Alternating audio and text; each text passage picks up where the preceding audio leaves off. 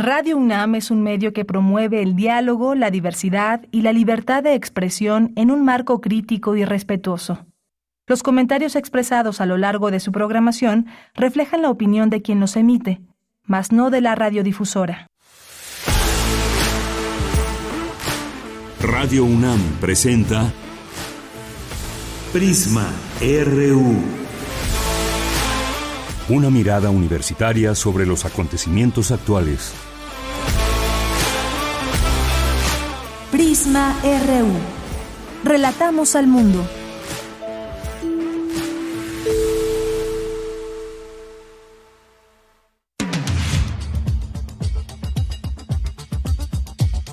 Muy buenas tardes, gracias por acompañarnos aquí en Prisma RU. Damos inicio a esta transmisión en vivo en el 96.1 de FM de Radio UNAM. Muchos temas que queremos abordar hoy.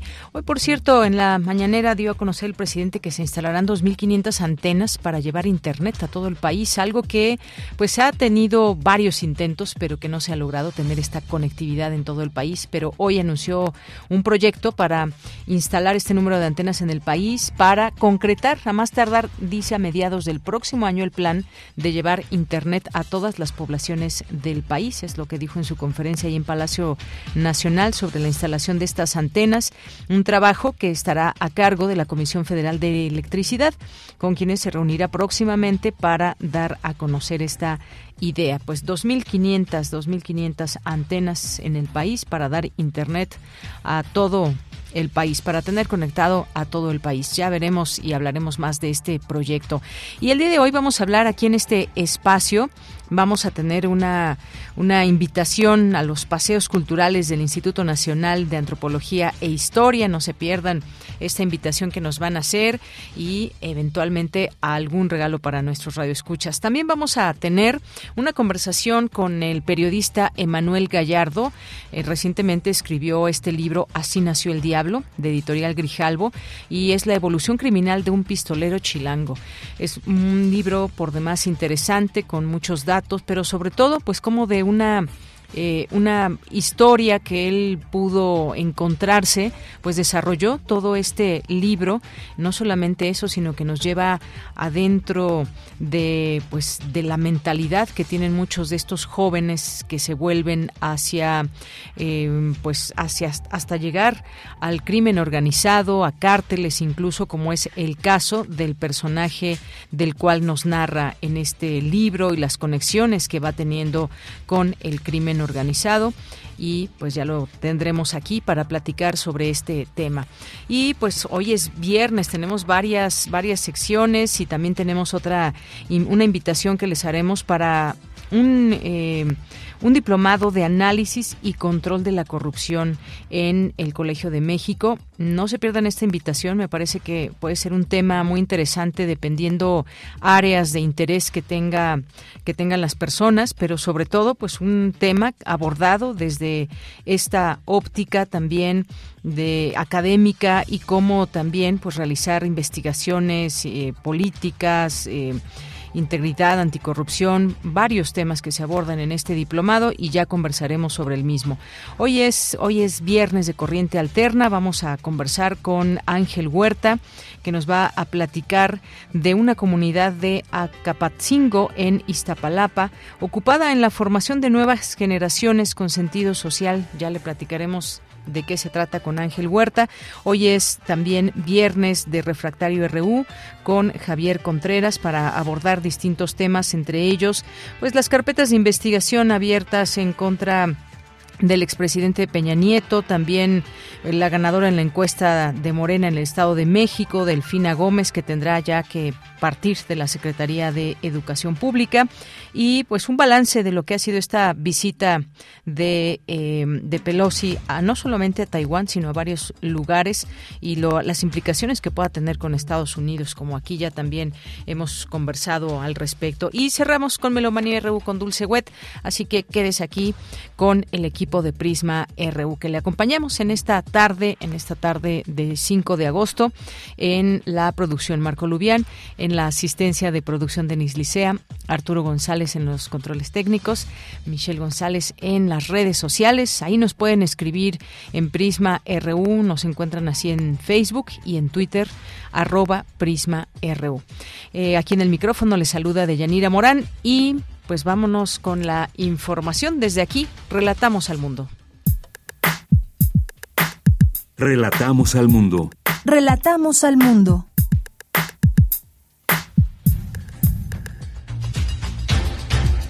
A la una con ocho le informamos en la información universitaria. El rector Enrique Graue presidió la ceremonia que distinguió a 58 alumnos de bachillerato.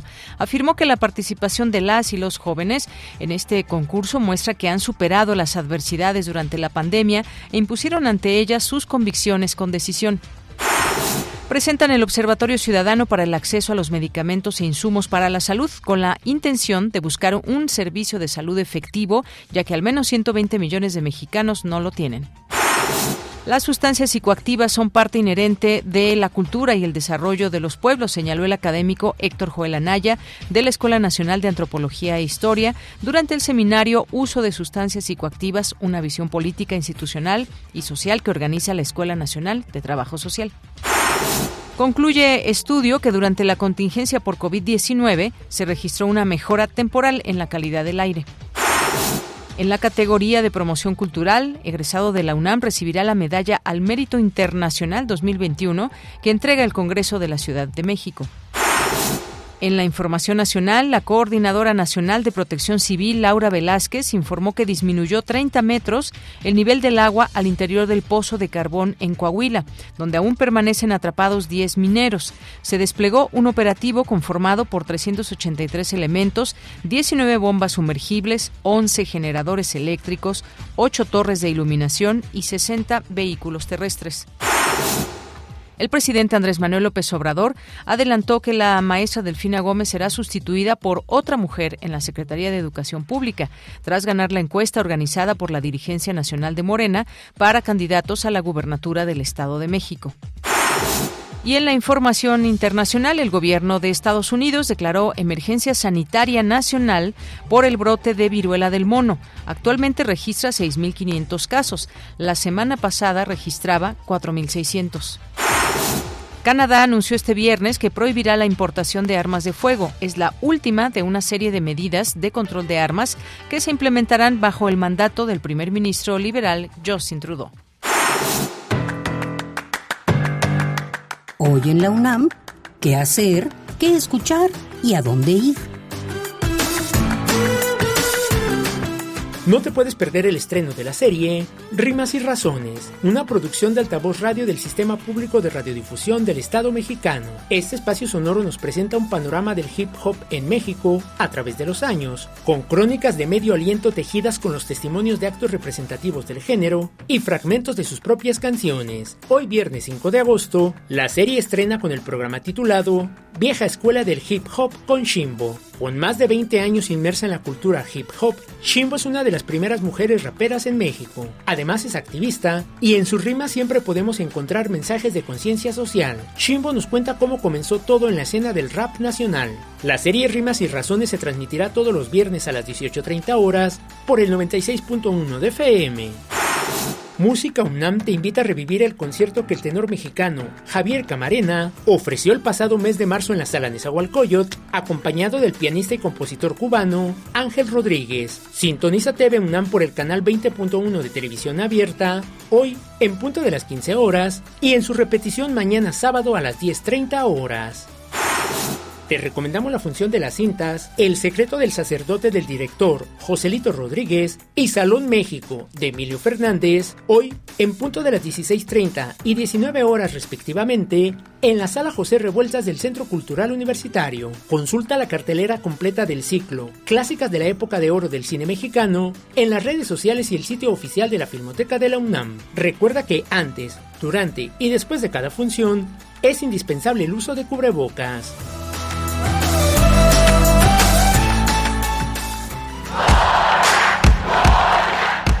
Campus RU.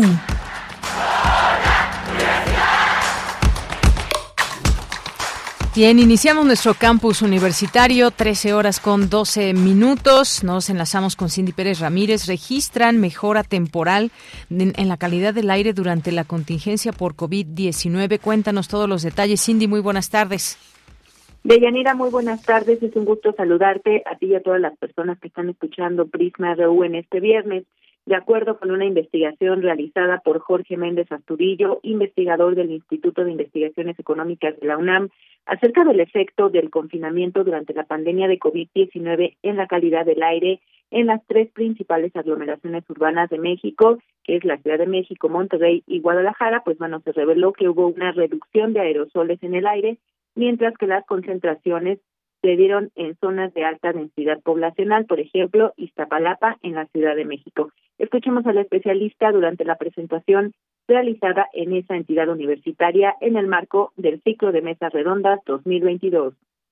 El análisis estadístico también indica que en la Ciudad de México, en abril de 2020, pues hubo una disminución de 12.4% en la concentración del PM2.5 y en mayo 13%, ¿no? Esto es comparado con los cinco años anteriores. Entonces sí, sí disminuyó la, la concentración de PM2.5 en la Ciudad de México, tanto en abril como en mayo.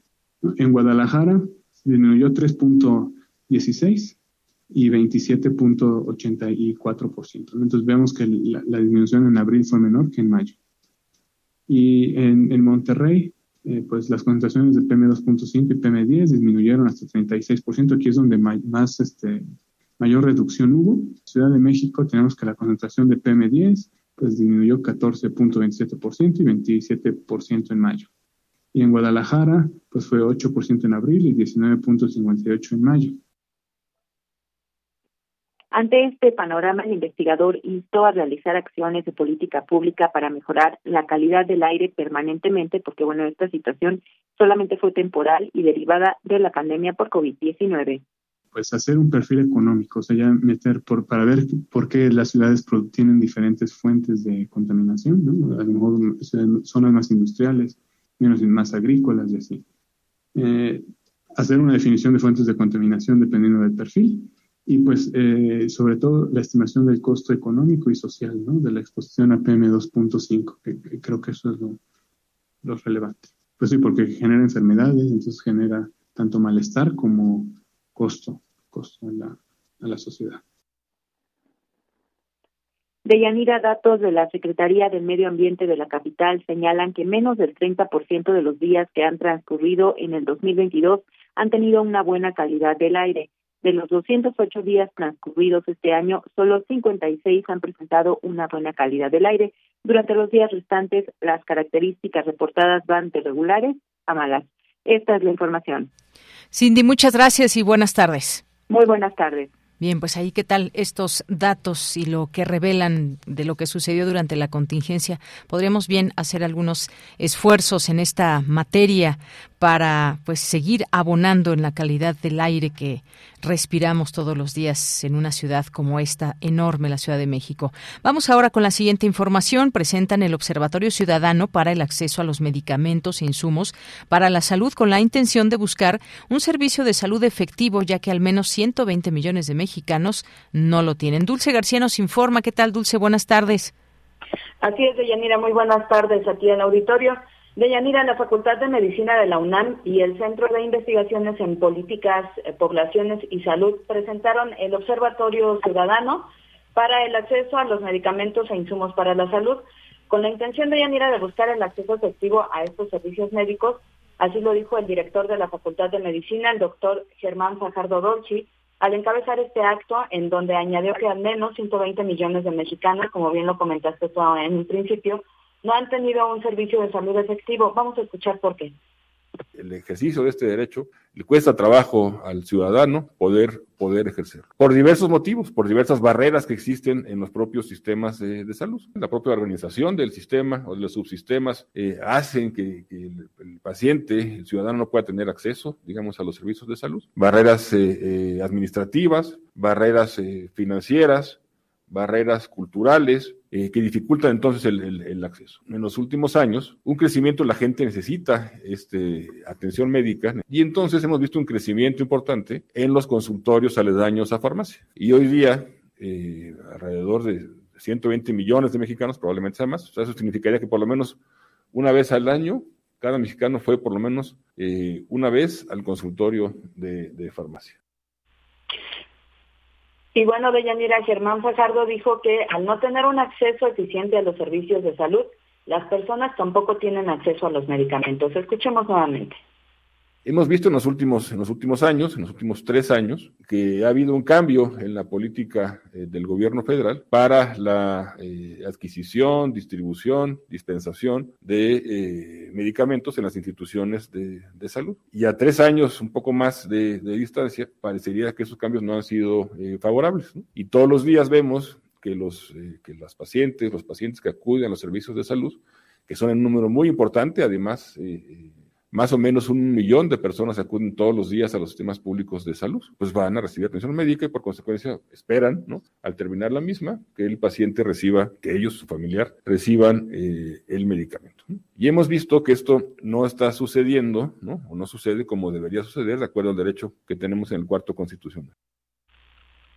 Y Deyanira, debido a todo esto, el director de la Facultad de Medicina dijo que es importante contar con este observatorio ciudadano para el acceso a los medicamentos e insumos para la salud, para saber qué es lo que está faltando, dónde está faltando, y bueno, pues así sumar esfuerzos para que los servicios de salud en México por fin sean eficientes. Esta es la información. Muchas gracias, Dulce García. Buenas tardes. Gracias a ti, muy buenas tardes. Bien, pues otro gran tema también, el de los medicamentos, el acceso a los medicamentos e insumos para la salud y cómo hacer que pues cada medicamento, cada persona más bien, tenga acceso al medicamento que le corresponde en tiempo y forma, además de, pues todo esto nos lleva a muchas, a muchos otros temas como la prevención también de las distintas enfermedades. Hay enfermedades que requieren ya, pues, medicamentos diarios para las personas. Nos vamos ahora con mi compañera Virginia Sánchez. Inicia el seminario Uso de sustancias psicoactivas, una visión política, institucional y social que organiza la Escuela Nacional de Trabajo Social. ¿Qué tal, Vicky? Muy buenas tardes. Adelante. Hola, ¿qué tal, Deya? Muy buenas tardes a ti y al auditorio de Prisma RU. Al parecer que existe un consenso generalizado de que las sustancias psicoactivas son parte inherente de la cultura y del desarrollo de los pueblos humanos. En ese sentido, cada sociedad ha tenido sus propias sustancias, como las sociedades orientales del té, del café, las nórdicas del alcohol, las mesoamericanas, con un conjunto de estas sustancias como los hongos y medicinas tradicionales, del pulque, en África el cat y hashish. Y según la historicidad de estos usos, también se refleja que cada sustancia psicoactiva ha tenido sus controles sociales y morales. Sin embargo, la regulación de estas no necesariamente pasa por instancias jurídicas, pues cada cultura también tiene sus propias regulaciones. Así lo señaló Héctor Joel Anaya Segura, académico de la Escuela Nacional de Antropología e Historia, durante la ponencia El lenguaje de las drogas, las palabras importan, definiciones y clasificaciones sociales y políticas de las sustancias psicoactivas, con la que inició el seminario Uso de sustancias psicoactivas, una visión política, institucional y social que organiza la Escuela Nacional de Trabajo Social. Escuchemos.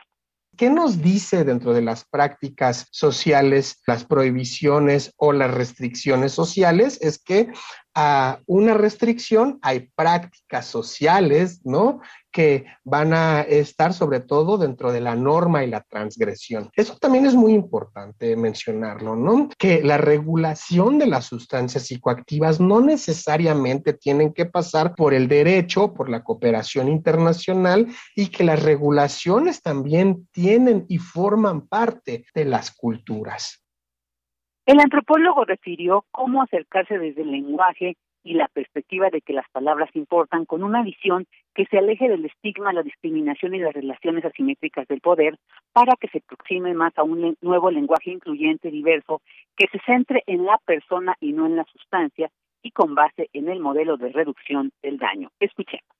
¿Cómo podemos acercarnos a estas propuestas de la gestión de los placeres y de los riesgos y no únicamente cuando hablamos de los daños, pero actualmente como una perspectiva medianamente generalizada y con un consenso, sobre todo a partir de los organismos internacionales, como lo puede ser ONUCIDA, la Organización Mundial de la Salud, donde nos dicen que la reducción de daños, ¿no? Se puede definir como el conjunto de políticas, programas e intervenciones destinados a minimizar las consecuencias adversas que el consumo de sustancias psicoactivas, legales o ilegales, ocasionan sobre la salud del individuo o a la sociedad. Bueno, esto es lo que se escuchó en la primera sesión de este seminario Uso de Sustancias Psicoactivas, una visión política, institucional y social, el cual se llevará a cabo en formato virtual todos los jueves a partir del 4 de agosto hasta el 8 de diciembre y se podrá seguir a través del canal de YouTube de la Escuela Nacional de Trabajo Social. Bella, esta es la información. Muchas gracias, Vicky. Buenas tardes. Buenas tardes. Bien, continuamos. Relatamos al mundo. Relatamos al mundo. Bien, y continuamos ahora. Queremos conversar con la doctora, la doctora Tania Rocha, que es profesora e investigadora de la Facultad de Psicología y conductora del programa Conciencia, Psicología y Sociedad, que, como ustedes saben, seguramente ya conocen este programa. Se transmite los lunes de 6 de la tarde a seis y media por esta frecuencia, el 96.1 de FM. Y queremos conversar con ella para que nos platique más de este programa, quienes aún no lo conocen, de lo que se están perdiendo. Doctora, buenas tardes. Hola, buenas tardes, Deyanira. ¿Cómo estás? Buenas tardes a toda tu audiencia. Muy bien, muchas gracias, doctora. Pues eh, quienes conocemos ya este programa sabemos que pues hablan de distintas temáticas que tienen tenemos la posibilidad como radioescuchas de aprender de mm, eh, de conocer también pues la, la, psicología hasta dónde puede llegar. Hay casos cotidianos, problemas cotidianos que nos llevan sin duda a la psicología. Cuénteme un poco porque además ya van en la octava temporada, si no si no estoy en el Estamos en la sexta. En la sexta, perdón. En la sexta y en la, verdad es que estamos muy contentas y contentos, eh, nos ha ido muy bien. Y como dices, eh, pues realmente la psicología la necesitamos todas las personas, constantemente eh, nos interesa saber de temas y el programa justamente desde su origen eh, tuvo un par de intenciones que creo que es lo que ha ayudado a que sea de interés de las personas. Uno es desmitificar, ¿no? lo que puede ser o no la psicología, porque de pronto también tenemos ideas ahí extrañas. Y el hecho de poder fortalecer justamente eh, pues el conocimiento de la psicología como una ciencia no es que hagamos procesos de adivinación ni mucho menos. Entonces en el programa nos hemos dado a la tarea de eh, vertir toda esta diversidad de temas que la verdad son muy variados porque la psicología como disciplina tiene muchas áreas, algunas se enfocan, por supuesto, al campo de la salud mental y emocional, que es lo que quizá nos resulta más familiar, pero hay otros campos como psicología forense, eh, la psicología en el contexto laboral, la psicología educativa o incluso eh, pues las nuevas eh, emergencias, ¿no? O, o dar información que va surgiendo como una mirada desde las neurociencias, pero desde la psicología, ¿no? Es decir, realmente el programa busca eh, a través de temas cotidianos que nos interesan a todas las personas, pues tratar de dar a conocer justamente qué se hace desde esta disciplina en, en diferentes ámbitos y cómo puede también ayudarnos, ¿no? A mejorar eh, nuestra interacción, nuestra salud, las dinámicas laborales, el, contexto social y cultural, sobre todo, pues ahora en pandemia, eh, todo lo que ha eh, se ha desprendido de ello y como te decía, vamos en la sexta temporada. Quiere decir que llevamos casi 150 programas grabados eh, y pues es bastante y estamos muy muy contentas y contentos de, que así sea. Así que realmente los invitamos les invitamos a que nos puedan escuchar como decías los lunes a las seis no eh, y que si tienen interés en algún tema en particular pues se acerquen justamente a la página de Radio UNAM en donde van a encontrar incluso ya grabados los programas anteriores con temas muy muy interesantes y novedosos Efectivamente, conciencia, psicología y sociedad. Esto que usted menciona es muy importante porque eh, cómo nos puede ayudar, cómo nos ayuda de manera cotidiana la psicología, vista desde pues varias ópticas. También está, por ejemplo, algunos algunas eh, situaciones que usted nos ponía psicología clínica, la psicología organizacional, la psicología social. De pronto cuando vemos eh, por poner un ejemplo también, eh, ciertos comportamientos sociales. ¿Por qué la gente eh, pues está reclamando para que no exista, por, ejemplo, en el tema del aborto? ¿Qué, qué pasa en la psicología social? ¿Por qué algunas personas están a favor? ¿Por qué algunas están en contra? En fin, hay muchos ejemplos cotidianos que nos acercan justamente a la manera, nos hacen entender y comprender la realidad y sobre todo la parte social, algo que no podemos despegar la mirada. Así es, Deyanira, y además, sabes, nos hemos dado a la tarea con todo el equipo, tanto de producción como desde la facultad y quienes eh, invitamos, de hacer propuestas también desde el cine, desde el arte, libros o, o, textos que las personas pueden consultar e incluso la recomendación de lugares cuando buscan ayuda muy oportuna, ¿no? Eh, tanto en temas de salud en general como cuestiones más específicas, quizá de aprendizaje, quizá de cómo, por ejemplo, eh, sobrellevar o tratar a, a, una persona querida para ti que empieza a tener alguna cuestión de demencia senil, o sea, cosas que, insisto, en el día a día nos pueden atravesar y como bien decías, también lo social, porque creo que algo que no he comentado es que en el programa nos hemos asegurado de que haya una mirada eh, incluyente, respetuosa, que abone eh, y se construya desde la perspectiva de género para que cualquier tema que se aborde pues realmente pueda eh, abonar en una mejora de la sociedad.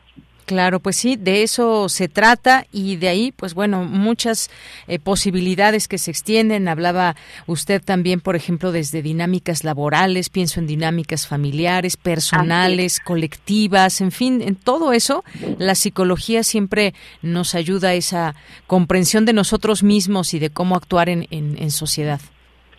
Sí, yo creo que vale la pena que quienes nos están en este momento sintonizando, pues eh, se den una vueltecita, ¿no? En todos los podcasts que, que quedan grabados del, del programa, eh, van a ver que hay una diversidad muy grande de, de temas y que eh, será difícil que alguno no les aporte algo. Todos los temas son eh, actuales, eh, dan una serie de recomendaciones, de sugerencias, de orientación y eh, también eh, se queda abierto el espacio para que cuando nos sintonicen a través de eh, insisto, la misma página o tenemos por ahí algunos links que estamos creando, pues nos puedan eh, compartir qué quieren escuchar, sobre qué necesitan saber.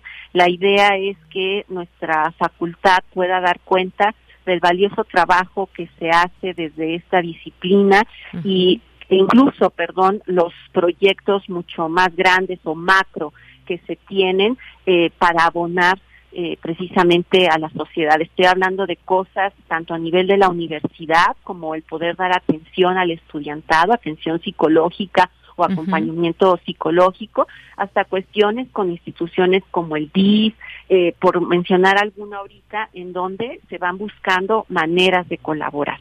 Efectivamente. Bueno, pues hay algunas de, de estas temáticas que ya pueden escuchar, como usted bien dice, a través del podcast de Conciencia, Psicología y Sociedad. Próximo lunes, ¿nos puede adelantar la temática, doctora, o no? Este, me agarraste ahorita en curva, como dicen. Eh, no recuerdo qué tema es el que vamos a a tener, eh, discúlpenme, pero es que andamos ahí como con muchas cosas en la cabeza, pero pues bueno, mejor hacemos, lo hacemos de emoción. lo hacemos de emoción, de sorpresa, el factor sorpresa. Así es. En la psicología también. Pues doctora. Es importante. Claro. Doctora, si le parece bien, pues bueno, ya otro día comentaremos eh, algunos temas de los programas o incluso también hablar de, de psicología eh, en este espacio, por supuesto, escuchándola. Con todo gusto, cuando quieran. Eh, la verdad es que pues nos encanta eh, estar ahí y que el programa, vuelvo a repetir, pueda también ser de utilidad. De veras vale la pena que se acerquen. Eh, cuando iniciamos no teníamos idea de cómo nos iba a ir, así que ahí nos vemos. Tenemos una cita el próximo lunes a las seis de la tarde. Claro que sí, nos escuchamos en esa cita, doctora. Por lo pronto, muchas gracias por estar aquí en Prisma RU. Gracias a ti también por la invitación y por permitirnos hablar de nuestro programa. Que tengan muy buen día. Igualmente para usted, muy buenas tardes y recuerden, el lunes a las seis de la tarde tienen una cita con Conciencia, eh, Psicología y Sociedad. Pueden escuchar ahí los podcasts y bueno, pues ya nos dirán ustedes también. Aquí siempre les invitamos también, por supuesto, a escuchar este programa, este y todos los programas que conozcan nuestra barra programática. Continuamos. Porque tu opinión es importante, escríbenos al correo electrónico prisma.radiounam@gmail.com.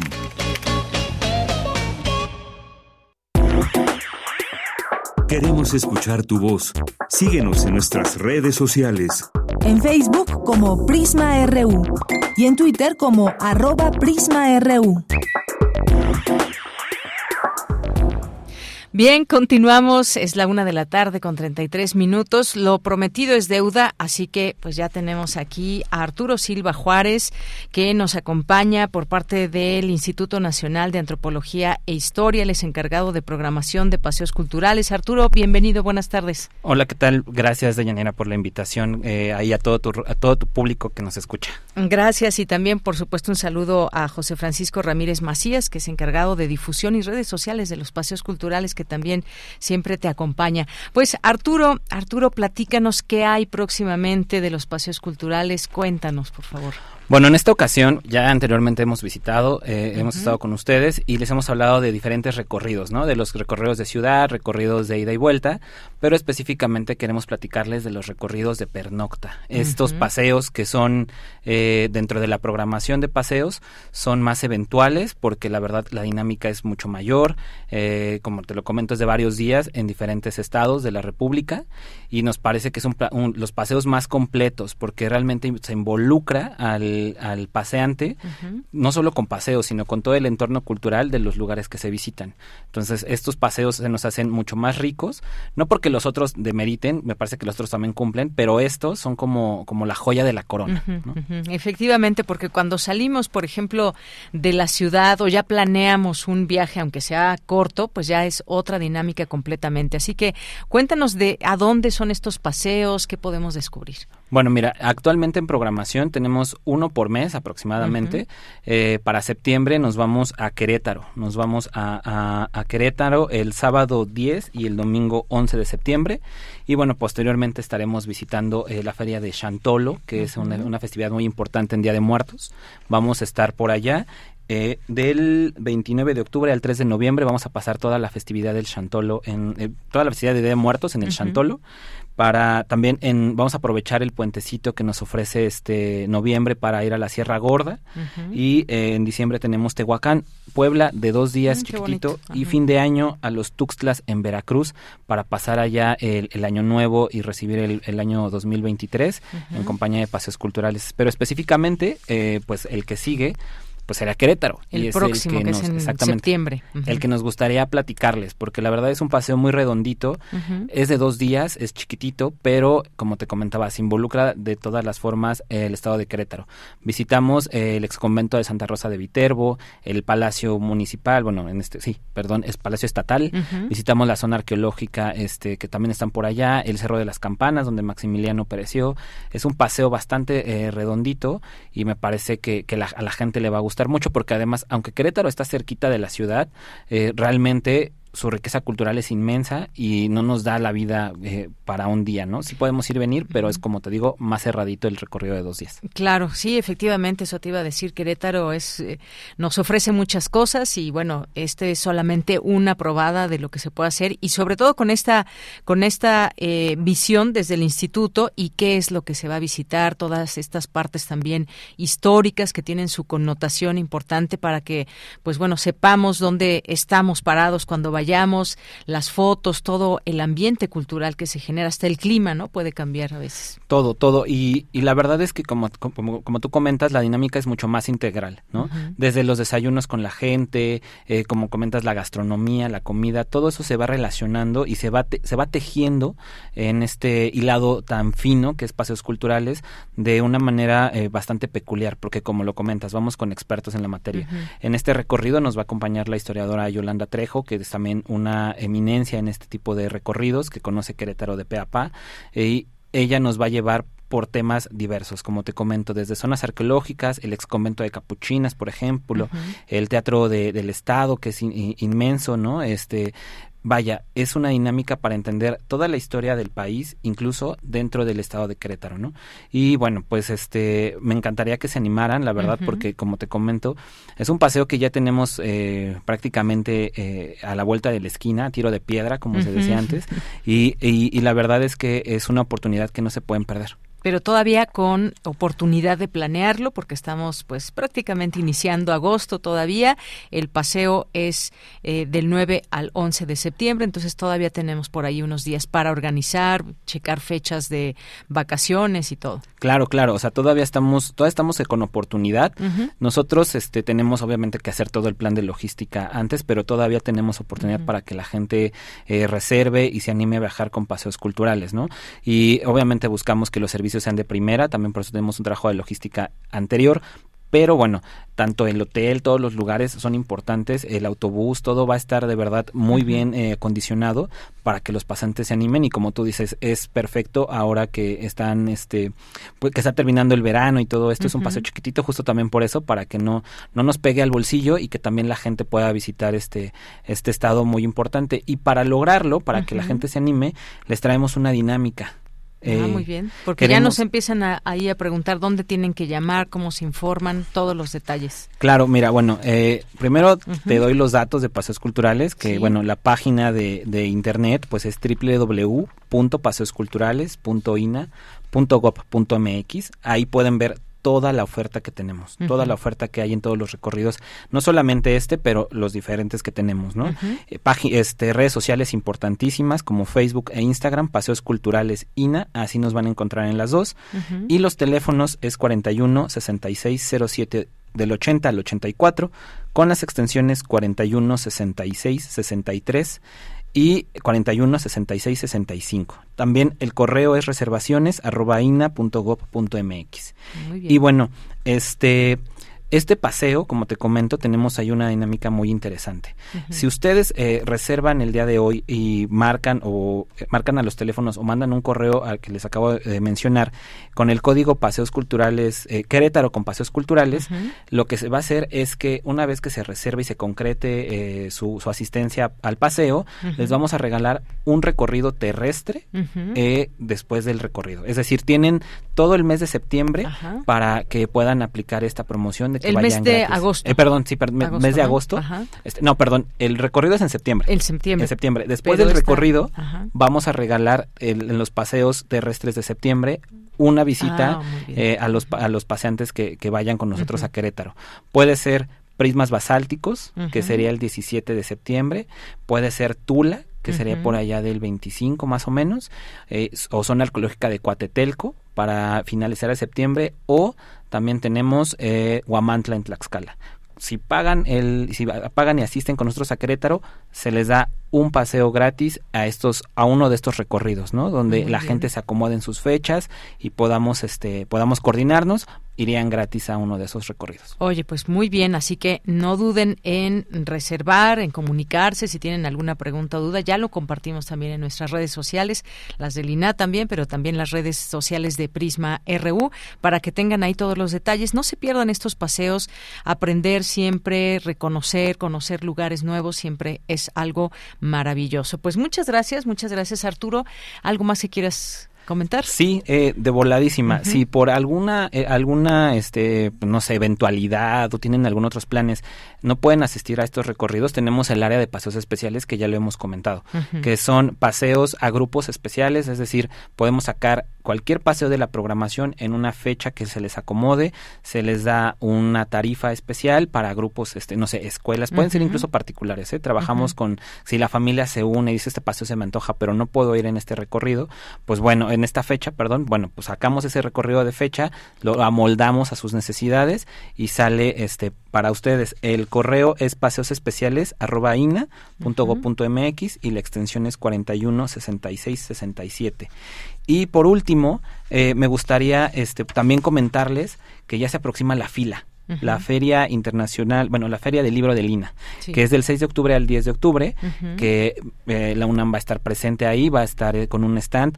Van a ser más de 60 expositores editoriales, instituciones académicas, artesanos. El invitado es Estado de México y República de Chile. Se va a dar el premio García Cubas. Van a ser más de 150 presentaciones editoriales y, por supuesto, Paseos Culturales va a participar aquí. Y bueno, que estén atentos a las redes del instituto y las de Paseos Culturales para que no se pierdan la fila que es el evento del instituto y la verdad es que son, son eh, presentaciones de libros importantísimas y va a estar muy padre, va a haber diferentes eventos. Muy bien, bueno, pues con eso cerramos. Muchísimas gracias. Cualquier cosa, ahí los remitimos a nuestras redes sociales. Aquí tengo ya también los teléfonos si nos quieren preguntar. Gracias Arturo Silva Juárez, encargado de programación de Paseos Culturales. Muchas gracias. Gracias a ti. Y gracias a José Francisco Ramírez también. Gracias, continuamos. Tu opinión es muy importante. Escríbenos al correo electrónico prisma.radiounam@gmail.com.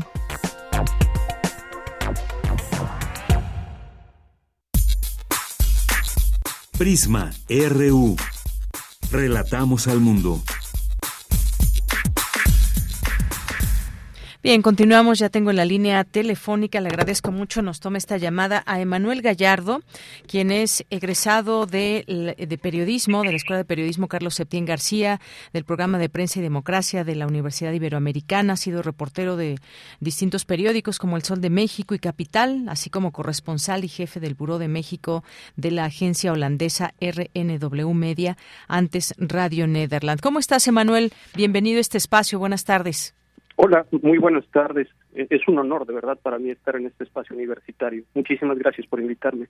Pues gracias a ti también por aceptar esta llamada y esta conversación. Fíjate que tuve oportunidad de leer tu libro, Así nació el diablo, editorial Grijalvo, Evolución criminal de un pistolero chilango, un libro que desde el comienzo y hasta el final no puede uno dejar para pues poder conocer todo este entramado del, del que nos llevas, esta entrevista, entrevistas amplias que nos presentas aquí, sobre todo pues esta posibilidad que tuviste de conocer desde los inicios a este personaje del cual el personaje central porque hay hay distintas personas que nombras en tu libro y me refiero a Mauricio Irán Suárez Álvarez alias el Maguicho. Pues cuéntame un poco eh, pues de este acercamiento que tuviste en principio con otra persona de apodo El Gato y que te llevó hasta pues este mundo que se maneja ahí en Tepito por ejemplo, en la calle de Carranza, para pues después todo lo que lo que pudo pasar este personaje, cuál era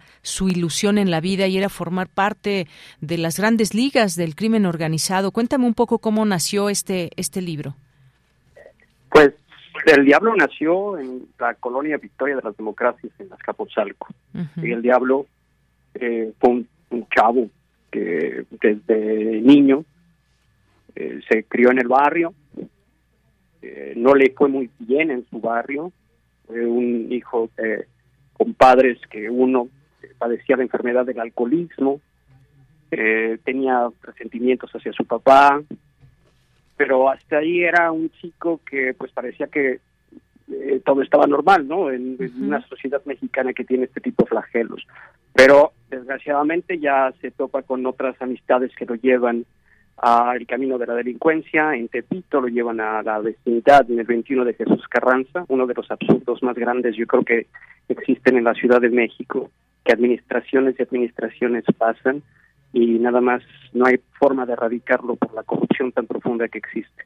Pero pues ahí fue a donde terminó eh, Maguicho, teniendo un punto de venta de drogas. Y pues sí, es gracias al gato, ¿sí? a mi fixer, que primero hicimos un acercamiento con ladrones, eh, que eran ladrones a mano armada, en la alcaldía Gustavo Amadero, ellos operaban en otras eh, partes de la Ciudad de México, y fruto de ese primer acercamiento hicimos un reportaje de largo aliento en video, mi compañero Miguel J. Crespo y yo, que se llama Los que se van al sobres, eh, y pues ese, ese acercamiento con esta juventud eh, delictiva me llevó después de la mano del gato, precisamente como narro ahí en el libro, hasta el 21 de Jesús Carranza y comenzar a atestiguar esta evolución criminal de este pistolero chilango.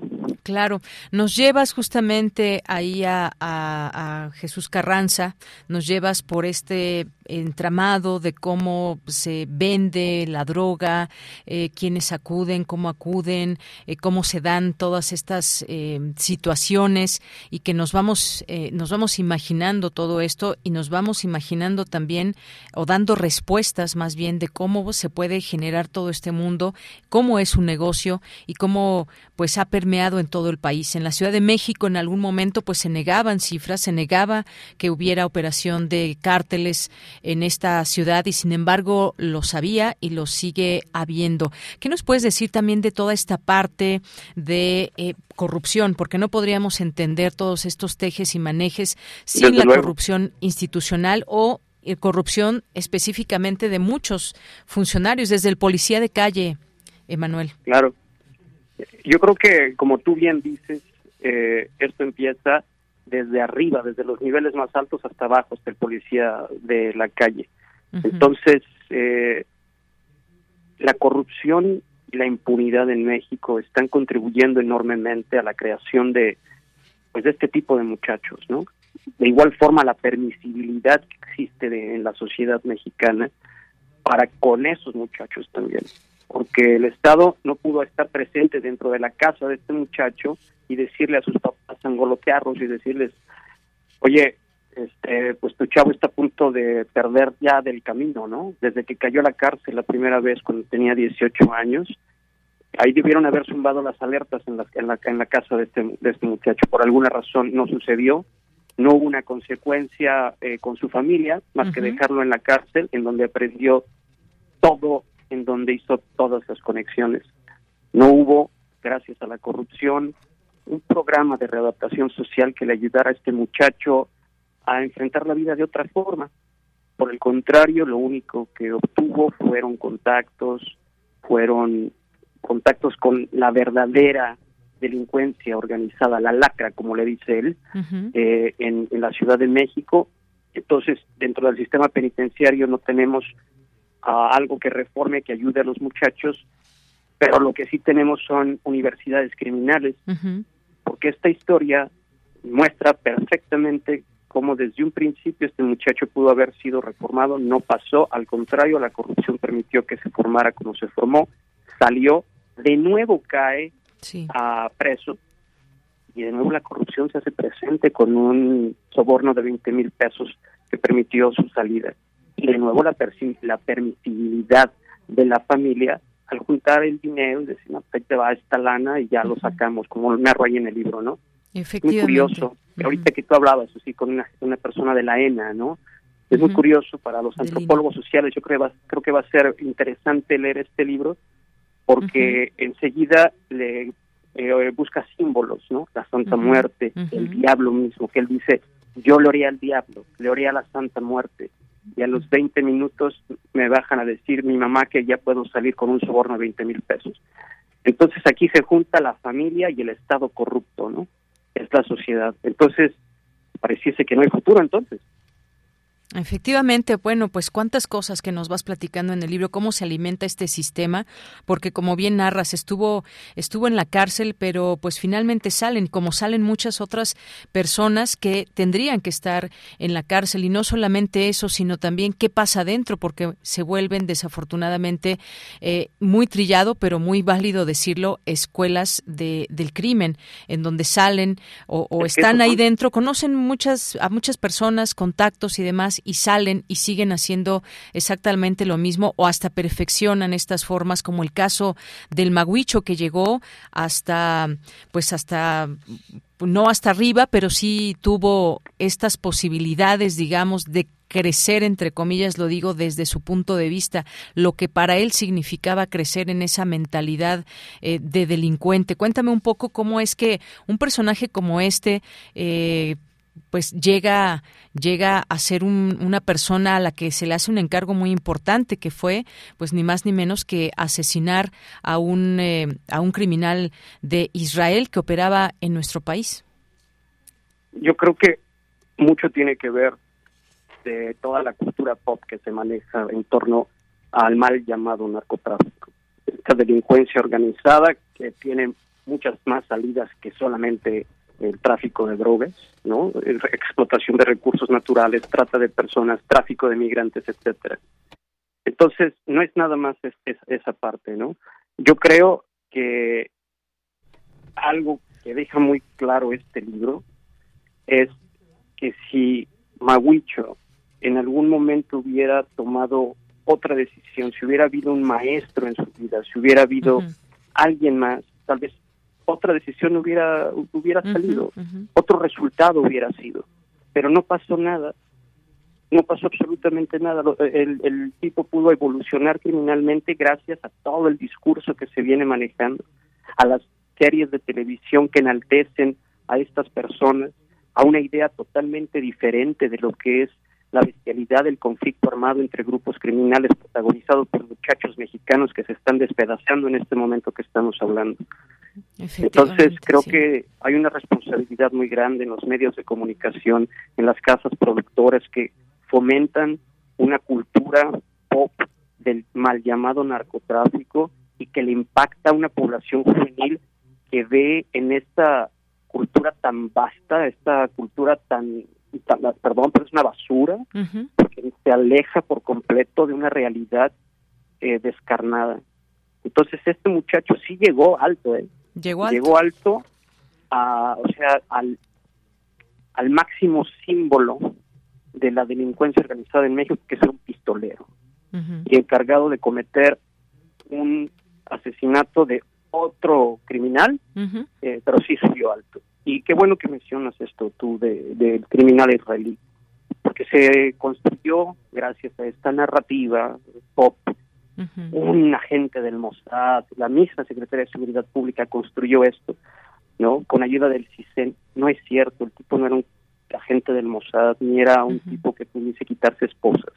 Era un criminal escurridizo, con nexos no nada más aquí en México ni en Israel, sino también en Venezuela, en Colombia con quien echó las semillas del cártel Jalisco Nueva Generación en México. El CJNG tiene raíces colombianas profundas y eso lo podrán descubrir si leen el libro. Claro, ningún criminal debe tener ninguna concesión. De pronto esto esto que hablas de esa cultura que de pronto enaltece y que vemos, lo hemos visto en algún momento. Tú recordarás bien, pues estas manifestaciones eh, a favor del Chapo Guzmán en su momento, cuando alguna de las veces que fue detenido. Esto nos nos pinta muy claramente lo que a veces pueden crear. Claro que, pues cuando están hasta arriba en la cima, a veces pues con ese dinero compran a mucha gente, compran comunidades, les llevan... Base social. Exactamente, les llevan progreso, lo dijo entre comillas porque no podemos hablar de un progreso que viene cimentado desde el crimen y, sobre todo, fíjate, algo que me llamó mucho la atención también de tu libro es como cómo este personaje eh, te va narrando estas cuestiones de, por ejemplo, su primer descuartizamiento, eh, o cómo se va deshumanizando a las personas porque nadie en sus cabales podría llevar a cabo las atrocidades que llevan a, cabo integrantes de distintos cárteles en nuestro país, algunos muy sanguinarios. Es increíble la manera en cómo van avanzando también en, en, que ya quizás no les genere aparentemente eh, dolor, aunque pues bueno, eh, evidentemente tendrán muchos problemas también psicológicos. Claro, es que es una guerra, creo yo, lo que se está viviendo. Muchos dicen, no, es que una guerra es un conflicto entre naciones. Bueno, esto es un conflicto entre grupos armados y traen toda la esencia de acabar el uno con el otro de la forma más cruel posible. Ya la doctora eh, Rosana en algún dijo cuando cuando matar no es suficiente, ¿no? Entonces, eh, pues sí, o sea, es, es, una bestialidad la que se vive, es una normalización de la violencia la que la que se vive. Y esa normalización provoca como que la gente se quede dormida y no haga cuestionamientos. Ya es algo muy normal en nuestro presente en México el escuchar tanta cantidad de descuartizados, tanta cantidad de, de lo que sea, pero existen las personas que perpetraron eso.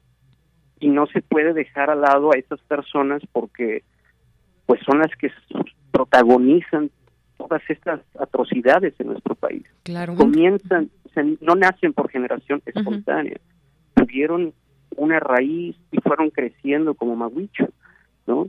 Que ese día que esa noche que, que llegó a ese rancho como me lo describe se tuvo que despojar por completo de toda humanidad como pongo ahí si, su sangre ya era fría y terminó de congelarla porque pues el tipo antes era era muy frío como me contaba al cometer los crímenes era el que traía el rostro más arredrado era el que estaba más echado para adelante es que la gente que está escuchando esto y que vive en el barrio que sabe ese tumbado que tiene la gente al hablar, ¿no? ¿Qué pasó, mi canal acá? Y, que son así densos. Bueno, él lo traía. Él lo traía. Entonces, ya tiene la idea desde chico de querer. Yo quería, él, lo decía, yo desde morro yo quería ser la rata y se me hizo. Después quise ser, este, vender droga y también se me hizo. Y si algún día dije, si se me pasa la oportunidad para ser sicario, mal llamado sicario obviamente, pistolero, sí, pues también la tomo.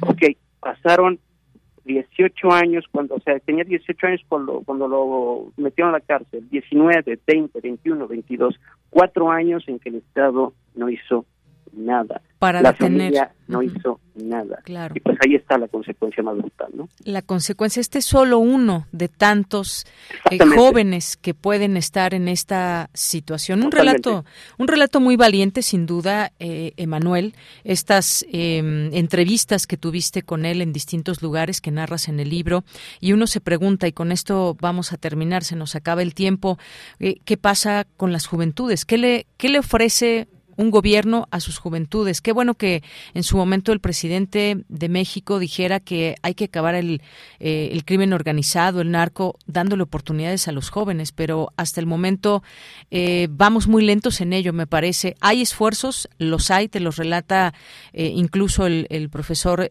Alfredo Nateras Domínguez, doctor y maestro en ciencias antropológicas, que además un conocedor también de las, de las juventudes, que te da pues respuesta a distintas preguntas, pero es insuficiente todavía lo que hay. No hay oportunidades hoy por hoy para muchos miles de jóvenes en este país. Claro, el, doctor Nateras es muy puntual al decir que no alcanza, que este discurso de abrazos, no balazos, no alcanza, no es suficiente, pero tampoco alcanza una militarización en el país que sabemos que no nos lleva a ningún lado. Porque en los lugares con más presencia de militares es donde las tasas de homicidios son más altas y ya lo vimos. Eh, todavía no sabemos cuándo van a haber políticas de Estado en materia de seguridad efectivas que comiencen ya a remover todas estas costumbres y todas estas cosas tan enraizadas que tenemos en nuestro país. Porque los chavos son, pues están ahí y se están matando. ¿Qué se está haciendo actualmente para que esto empiece a, a cambiar? ¿Dónde están las cuadrillas de antropólogos sociales, psicólogos, maestros, periodistas?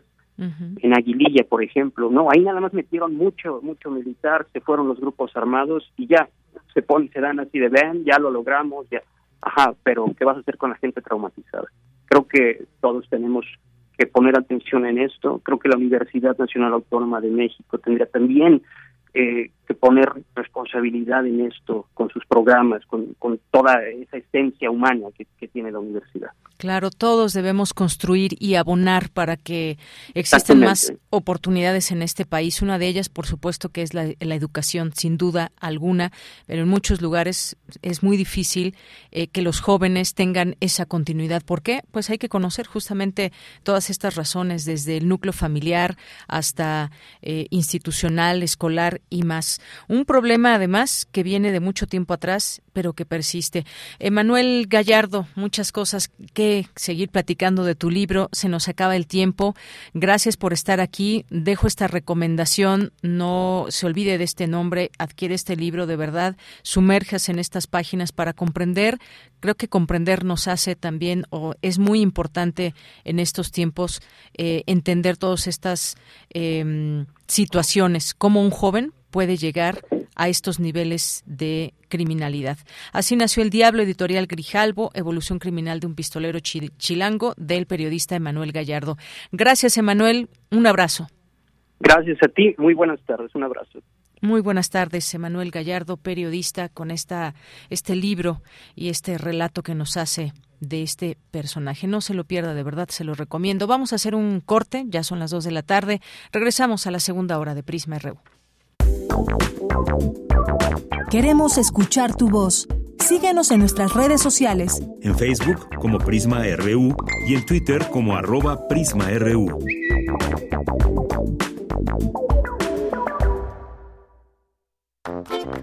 ¿Sabes qué tienen en común? El polvo de una estrella durmiente, el moco de King Kong o el enano más alto de todos. Pues que a todos los puedes encontrar en la radio. Solo tienes que decir las palabras mágicas. Para tus orejas y escúchanos todos los sábados a las 10 de la mañana por Radio UNAM. Experiencia sonora.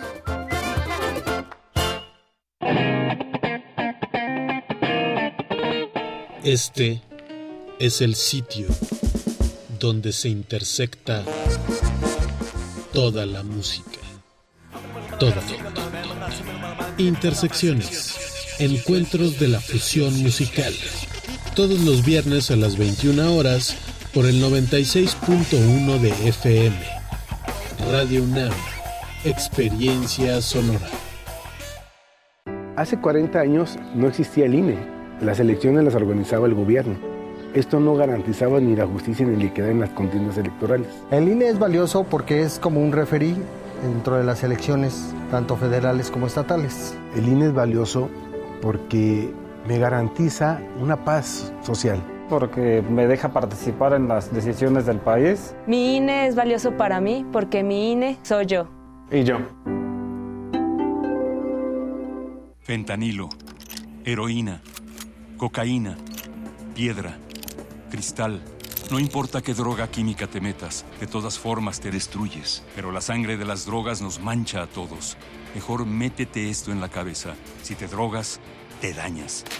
Si necesitas ayuda, llama a la línea de la vida, 800-911-2000. Para vivir feliz, no necesitas meterte en nada. Gobierno de México. Un general retirado reclama la deuda a la viuda de uno de sus acreedores. Ella ha decidido vivir enclaustrada el resto de su vida y evitar el contacto con el mundo. La urgencia del general por cobrar la deuda los lleva a un final inesperado. Porque tenga usted buenos puños y una garganta de toro. ¿Cree que le temo? Así, ¿eh? ¡Monstruo! La desafío. No consiento que nadie me ofenda. No repararé en que es usted una mujer, una débil criatura. ¡Oso! ¡Un oso! De la colección de ficción sonora de Radio UNAM, Memoria del Mundo de México de la UNESCO 2021, presentamos El oso, adaptación de la obra teatral de Anton Chekhov. Sábado 6 de agosto a las 20 horas, por el 96.1 de FM y en www.radio.unam.mx. Radio UNAM, Experiencia Sonora.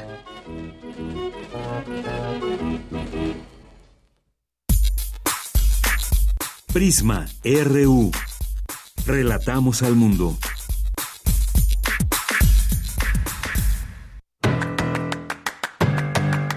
Mañana en la UNAM, ¿qué hacer? ¿Qué escuchar? ¿Y a dónde ir? Mañana sábado 6 de agosto no te puedes perder el radiodrama El Oso. Adaptación de la obra teatral de Anton Chekhov. Un general retirado reclama una deuda a la viuda de uno de sus acreedores, pero ella ha decidido vivir enclaustrada el resto de su vida y evitar el contacto con el mundo exterior. La urgencia del general por cobrar la deuda y la indisposición de la viuda por pagarla llevan a un final inesperado. Disfruta de este radiodrama realizado en 1967 por el Departamento de Teatro de Difusión Cultural y Radio UNAM. Sintoniza mañana sábado, en punto de las 20 horas, el 96.1 de frecuencia La serie Violeta y Oro, todas las voces, te espera este domingo 7 de agosto con la retransmisión del programa Deporte para Todes, con Georgina Romero Gaeta, colaboradora en la Coordinación para la Igualdad de Género de la UNAM, quien reflexionará sobre el gran hueco que existe en el deporte en cuanto a la representación femenina y de muchas generaciones enteras que perdieron la oportunidad de competir y brillar. Sintoniza este domingo en punto de las 11 horas el 96.1 de FM. Como parte del vigésimo quinto aniversario del programa Teatro de ciertos habitantes en la UNAM, mañana 6 de agosto inicia la temporada de la puesta en escena Triple Concierto, bajo la dirección del dramaturgo mexicano Claudio Valdés Curi, quien aborda la confrontación entre el anhelo y las limitaciones técnicas, la música y la capacidad de expresar la dimensión más íntima del ser, el extravío de la voluntad de elegir lo que escuchamos del entorno y de nuestros pensamientos, y que todos, sin excepción, tenemos capacidades que nos hacen distintos, únicos y singulares en el gran concierto de la vida. Disfruta de esta divertida y reflexiva puesta en escena que tendrá una corta temporada del 6 al 28 de agosto en el Teatro Juan Ruiz de Alarcón los días jueves y viernes a las 20 horas, los sábados en punto de las 12.30 y 19 y los domingos a las 12.30 y 18 horas. Consulta los detalles de la obra en el sitio teatrunam.com.mx. Recuerda que en los distintos foros, espacios y recintos culturales universitarios es indispensable el uso de cubrebocas. Para Prisma RU, Daniel Olivares Aranda. Bien, estamos de regreso aquí en Prisma RU. Muchas gracias por continuar en esta segunda hora de transmisión de este día viernes 5 de agosto del año 2022 y también, bueno, ya los pases que les habíamos dado para los eventos de este fin de semana ya se fueron, lo cual nos da muchísimo gusto porque las personas que nos escuchan y que rápidamente escriben, pues ya se van a ir a disfrutar de estos eventos, de estos conciertos que también, por cierto, nos dice Luis M. García que hay un ensayo abierto público eh, mañana a las 9.30, de 9.30 a 1, por si gustan asistir también. Y durante el intermedio, pues está la cafetería de la sala Nezahualcóyotl abierto. Así que pueden ir a este ensayo mañana de 9.30 a 1, que también pues se disfrutan, por supuesto. Y pues muchas gracias a las personas que nos hacen llegar aquí sus mensajes a través de nuestras redes sociales en arroba prisma.ru en Twitter y prisma.ru en Facebook. Gracias a Tlatenco, a Carlos Acuña, eh, que forma parte de Corriente Alterna. En un momento estaremos con ellos, a Oscar también, Adriano Spa también, eh, que estará en un momento más dándonos cuenta de todo el tema de corriente alterna sobre Acapatzingo, eh, una de las experiencias más importantes de autonomía urbana en América Latina. ¿Quieren saber de qué se trata? Pues no, no dejen de sintonizarnos a lo largo del programa. Eh, bueno, esto que nos decía la autonomía urbana en América Latina y sus repercusiones en las infancias, un trabajo de corriente alterna. Abel Fernández, saludos y escuchando la desgarradora situación que pone en relieve la descomposición en la que nos dejó la guerra de Calderón desde 2006 y nada como ir haciendo comunidad, como es el lema de la UNAM. Muchos saludos. Efectivamente, Abel, esto se dejó crecer, se exponenció. Ah, no hay por qué eh, limitarnos en decirlo o pasarlo el plano político. Hubo una, eh, mm, pues desafortunadamente, una guerra contra el narcotráfico que dejó en condiciones muy malas al país. Recomponerlo, pues será difícil y queremos siempre, por supuesto, acciones contundentes, prontas, pero a veces esto no es, no es tan fácil como lo podríamos imaginar con nuevas visiones de gobiernos o un cambio y demás, pero nos queda el seguir eh, dando a conocer lo que significa esta realidad en nuestro país. Muchas gracias. Rebeca Vega, se escucha un escritor muy comprometido y preocupado por estos seres humanos que parecería no lo son. Un relato que alerta. Gracias, lo voy a adquirir. Felicidades. Gracias, Rebeca Vega. De verdad que se los recomiendo. Importante conocer qué es lo que está pasando en nuestro país y cómo se crea, cómo se hace un criminal. Un solo ejemplo de lo que seguramente pasa con muchas historias de jóvenes. Minerva de Octubre, muchos saludos. Jesús Abraham, Andrea Esmar, buenas tardes. Aquí presente escuchando con mi hermana y bebé desde las 7 a.m. Pues saludos a ese bebé y a tu hermana Andrea Esmar.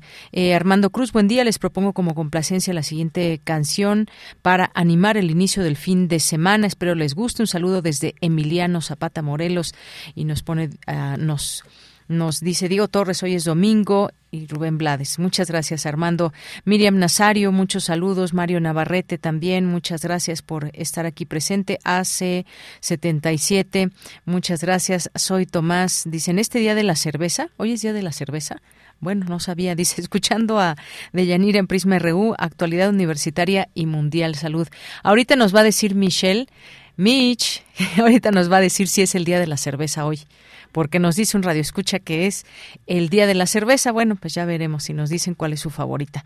Blue Demon, leyenda viva, muchas gracias Guadalupe, de la institución que por décadas rechazó jóvenes que querían ser médicos, ahora vienen a fiscalizar ya. El jardinero Dan, Flechador del Sol, Lorena Ruiz, muchas gracias. Rosario Durán también, muchos, muchos saludos. Girén San 55 para que eh, vaya mi mamá conmigo a los conciertos. Ah, muchas gracias. José Luis León, muchas gracias. Y a todas las personas que vayan sumando sus mensajes. Aquí les leemos también. Saludos a Carlos Acuña eh, como parte del equipo de mentores de Corriente Alterna. Eh, pues muchas gracias y continuamos con la siguiente información de mi compañera Cristina Godínez. Egresado de la UNAM, el egresado de la UNAM Miguel Ángel Bailón recibirá la presea Mérito Internacional 2021. Cuéntanos, Cristina, adelante. Buenas tardes, Deyanira. Un saludo para ti y para el auditorio de Prisma RU. El Congreso de la Ciudad de México entrega esta medalla a personas originarias de la capital del país y que por algún motivo tuvieron que abandonarla, pero que sus aportaciones han sido en beneficio del país y de la ciudad. La presea será entregada el 8 de septiembre en el recinto de Donceles y en la categoría de promoción cultural la recibirá Miguel Ángel Bailón Chávez, también conocido como Misha Bailón, quien es egresado de la UNAM y en entrevista con nosotros nos comparte su trayectoria. Soy eh, orgullosamente universitario, de iniciación universitaria, estuve en la prepa 2, la prepa 5, hice bastantes cursos de, pues, de teatro, pero también de idiomas en el CEL, en la UNAM. Me formé en México, pero también estuve estudiando en otras partes del mundo, estuve estudiando en Rusia, en el Centro Nacional de las Artes aquí en México. Estudié teatro, gestión cultural en Francia, en el sur de Francia, en Perpiñón. Tengo una maestría de estudios teatrales en la Sorbona de París. Y bueno, me dedico ya desde hace más de 20 años a la gestión cultural. Misha Bailón ha desarrollado numerosos proyectos culturales difundiendo la cultura de México en países como Chile, Argentina, Estados Unidos, España, Inglaterra y Francia. En este último país, desde hace 20 años, es el encargado de preparar un festival con motivo del Día de Muertos. Eh, estamos preparando un programa bastante interesante con conciertos, con un desfile. Eh, intentamos replicar ya desde hace algunos años el desfile que se hace aquí en la Ciudad de México. Y bueno, tenemos pues altares de Día de Muertos. Esto se enlaza también porque hay una magna exposición sobre Frida Kahlo en París. Entonces van a haber muchas actividades alrededor de Frida Kahlo. Tengo un libro sobre Frida Kahlo que también voy a presentar próximamente aquí en México y en otras partes de la República Mexicana. Deyanira Bailón Chávez nos comenta lo que para él significa recibir la presea estaba en Venecia, me contactaron para decirme que era candidato, tenía que enviar la propuesta, pasé a ser finalista y al final eh, recibí la noticia que era acreedora a esta presea, esta medalla al mérito internacional en la categoría de gestión cultural y va a haber una ceremonia el día 8 de septiembre, justamente por eso estoy ahora aquí en México. Por último, Misha Bailón señala que algo muy importante es la autogestión en materia cultural. Deyanira, este es mi reporte. Buenas tardes. Muchas gracias, gracias Cristina Godínez. Nos vamos ahora a la información internacional a través de Radio Francia. Relatamos al mundo. Relatamos al mundo.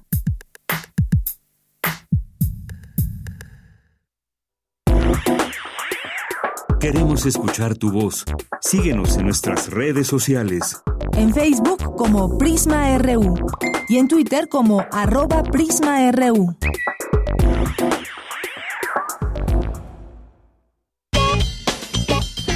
Porque tu opinión es importante, escríbenos al correo electrónico prisma.radiounam@gmail.com.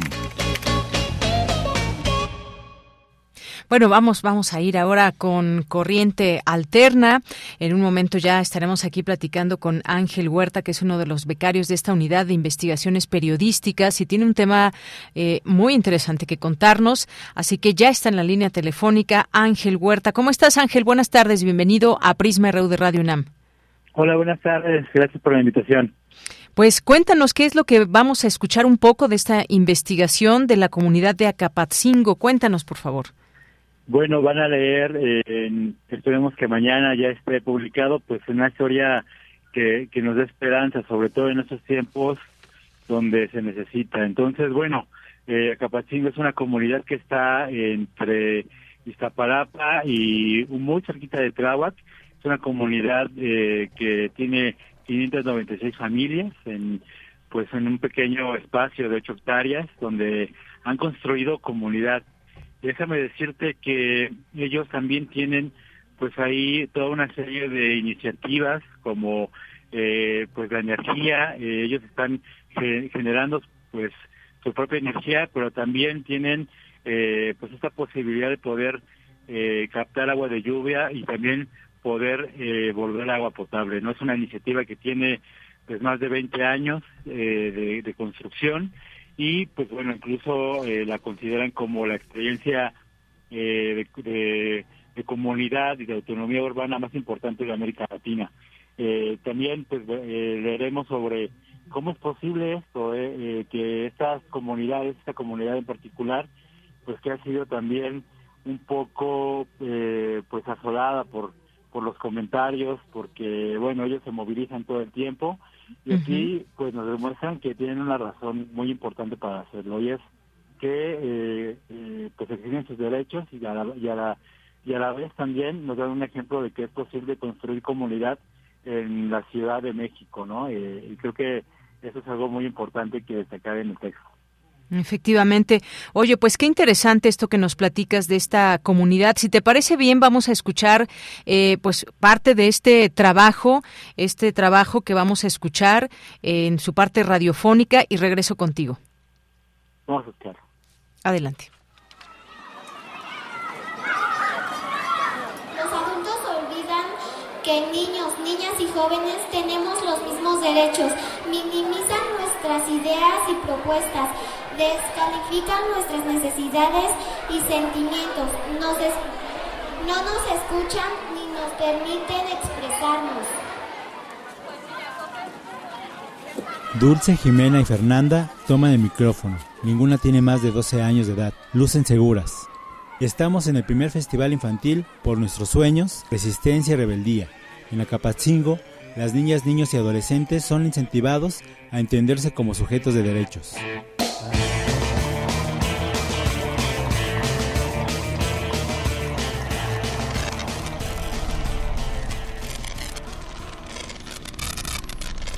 Corriente Alterna.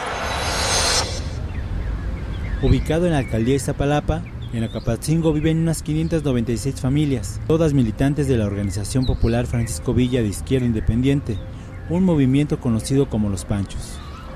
Apenas se cruza la puerta de metal que marca la entrada a Acapatzingo, decenas de niños pasean en bicicleta por las calles sin miedo a ser atropellados. En los patios rebotan balones y carcajadas agudas un grupo de jóvenes corren al cineclub o a los talleres de la Casa de Cultura.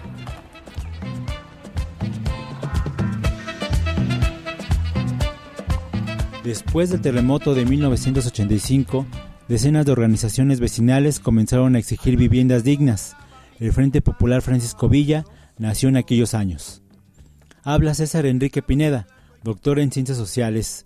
En la práctica se dan cuenta que los niños y las niñas deben ser preparados para que aprendan a tomar decisiones en colectivo, a que se responsabilicen de la reproducción de la comunidad, a entender la forma organizativa de la OFI y que eso asegura pues la vida eh, y la seguridad de las comunidades.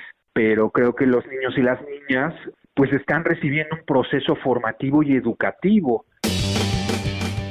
Ellos están apostando porque la formación de niñas y niños no sea solo una tarea familiar, sino una tarea comunal. Ser niña, niño o adolescente en Iztapalapa significa crecer asediado por múltiples riesgos. Entre 2018 y 2022, en las ocho colonias que colindan con Acapatzingo, se registraron 22 homicidios de menores de edad, 10 casos de menores víctimas de violación, 1.114 denuncias de acoso y abuso sexual. En Acapatzingo, durante el mismo periodo de tiempo, se registró solo un delito cometido contra una persona menor de edad. David López, joven dirigente de Francisco Villa, nos dice. La comunidad, pues para eso sí es bien, o sea, sí es bien rígida. Si alguien atenta contra alguien más, mi madre es que regresa.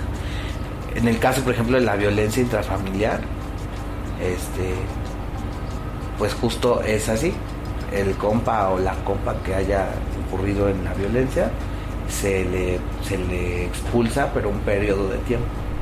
Y en ese periodo de tiempo ese compa tiene que demostrar que se está atendiendo.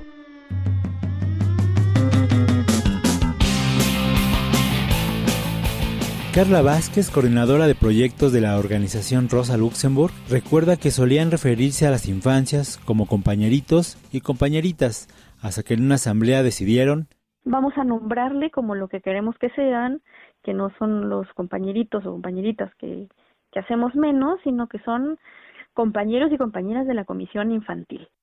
Carla Vázquez señala la importancia que sean las mismas comisiones infantiles quienes pongan en la agenda, quienes hablen de sus prioridades y que también puedan participar en ese proceso de resolverlas.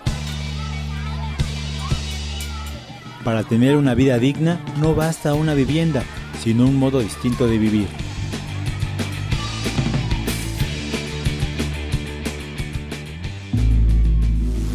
Corriente Alterna.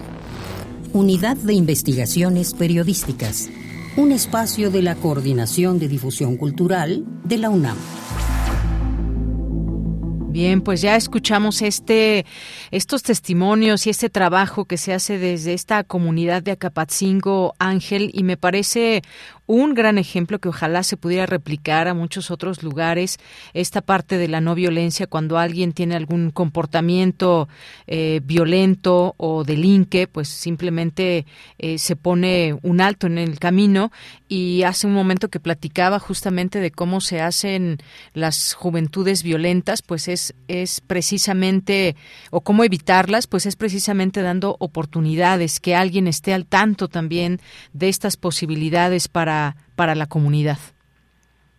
Sí, claro, y desde las comisiones infantiles que tienen un poquito de tiempo de haberse conformado apenas eh, unos cuatro años, desde esas comisiones los niños y las niñas pues reflexionan, como ya lo hemos eh, comentado en la cápsula, y creo que lo importante aquí es que ellos están aprendiendo en que pues hay diferentes formas de solucionar los problemas a través de, del diálogo sobre todo y sobre todo pensarse dentro de una comunidad, que eso creo que hace mucha falta en, el territorio que al que llamamos Ciudad de México.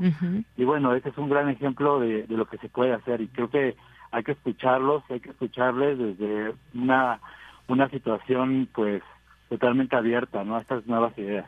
Claro, un gran, gran ejemplo, como dices, de lo que se puede hacer, del potencial que se puede tener cuando hay ese interés desde la comunidad, para la comunidad y que pueda replicarse en otros sitios. Por lo pronto, esta es la comunidad de Acapatzingo en Iztapalapa, como bien nos has platicado, ocupada en la formación de nuevas generaciones con sentido social, crítico y solidario, que además forma y educa a sus hijas e hijos en un marco social seguro y crítico. Pues muchas gracias, Ángel. Ojalá que, eh, pues sí, eventualmente se pueda replicar este, este modelo. Muchas gracias por esta, este trabajo eh, que podemos leer ya a partir de mañana a través de su página de corriente alterna.unam.mx. Muchas gracias, Ángel. A ustedes, que, buena, que buena tarde. Buena tarde para ti también, Ángel Huerta, becario de la Unidad de Investigaciones Periodísticas de Corriente Alterna. Continuamos. Relatamos al mundo. Relatamos al mundo. Bien, y ahora sí nos vamos a la información internacional a través de Radio Francia.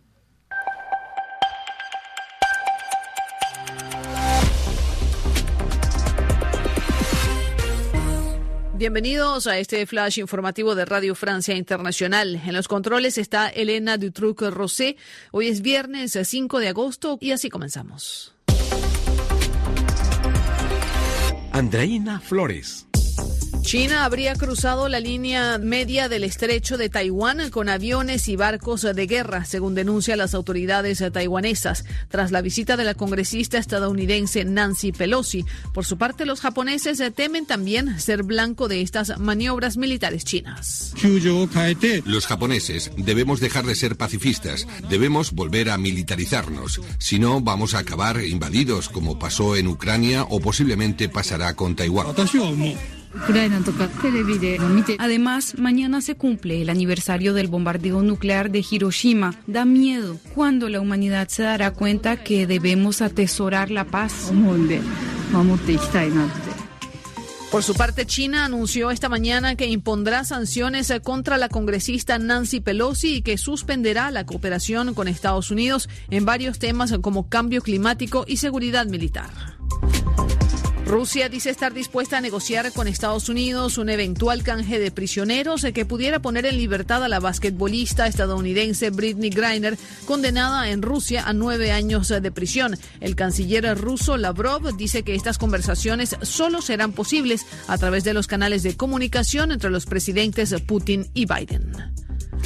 El presidente Vladimir Putin se encuentra reunido con su homólogo turco Recep Tayyip Erdogan en Sochi, Rusia, y los temas centrales son Ucrania y Siria. Rusia pide a Turquía no desestabilizar aún más la situación en Siria con una nueva operación militar y Vladimir Putin espera poder reforzar los lazos con Turquía.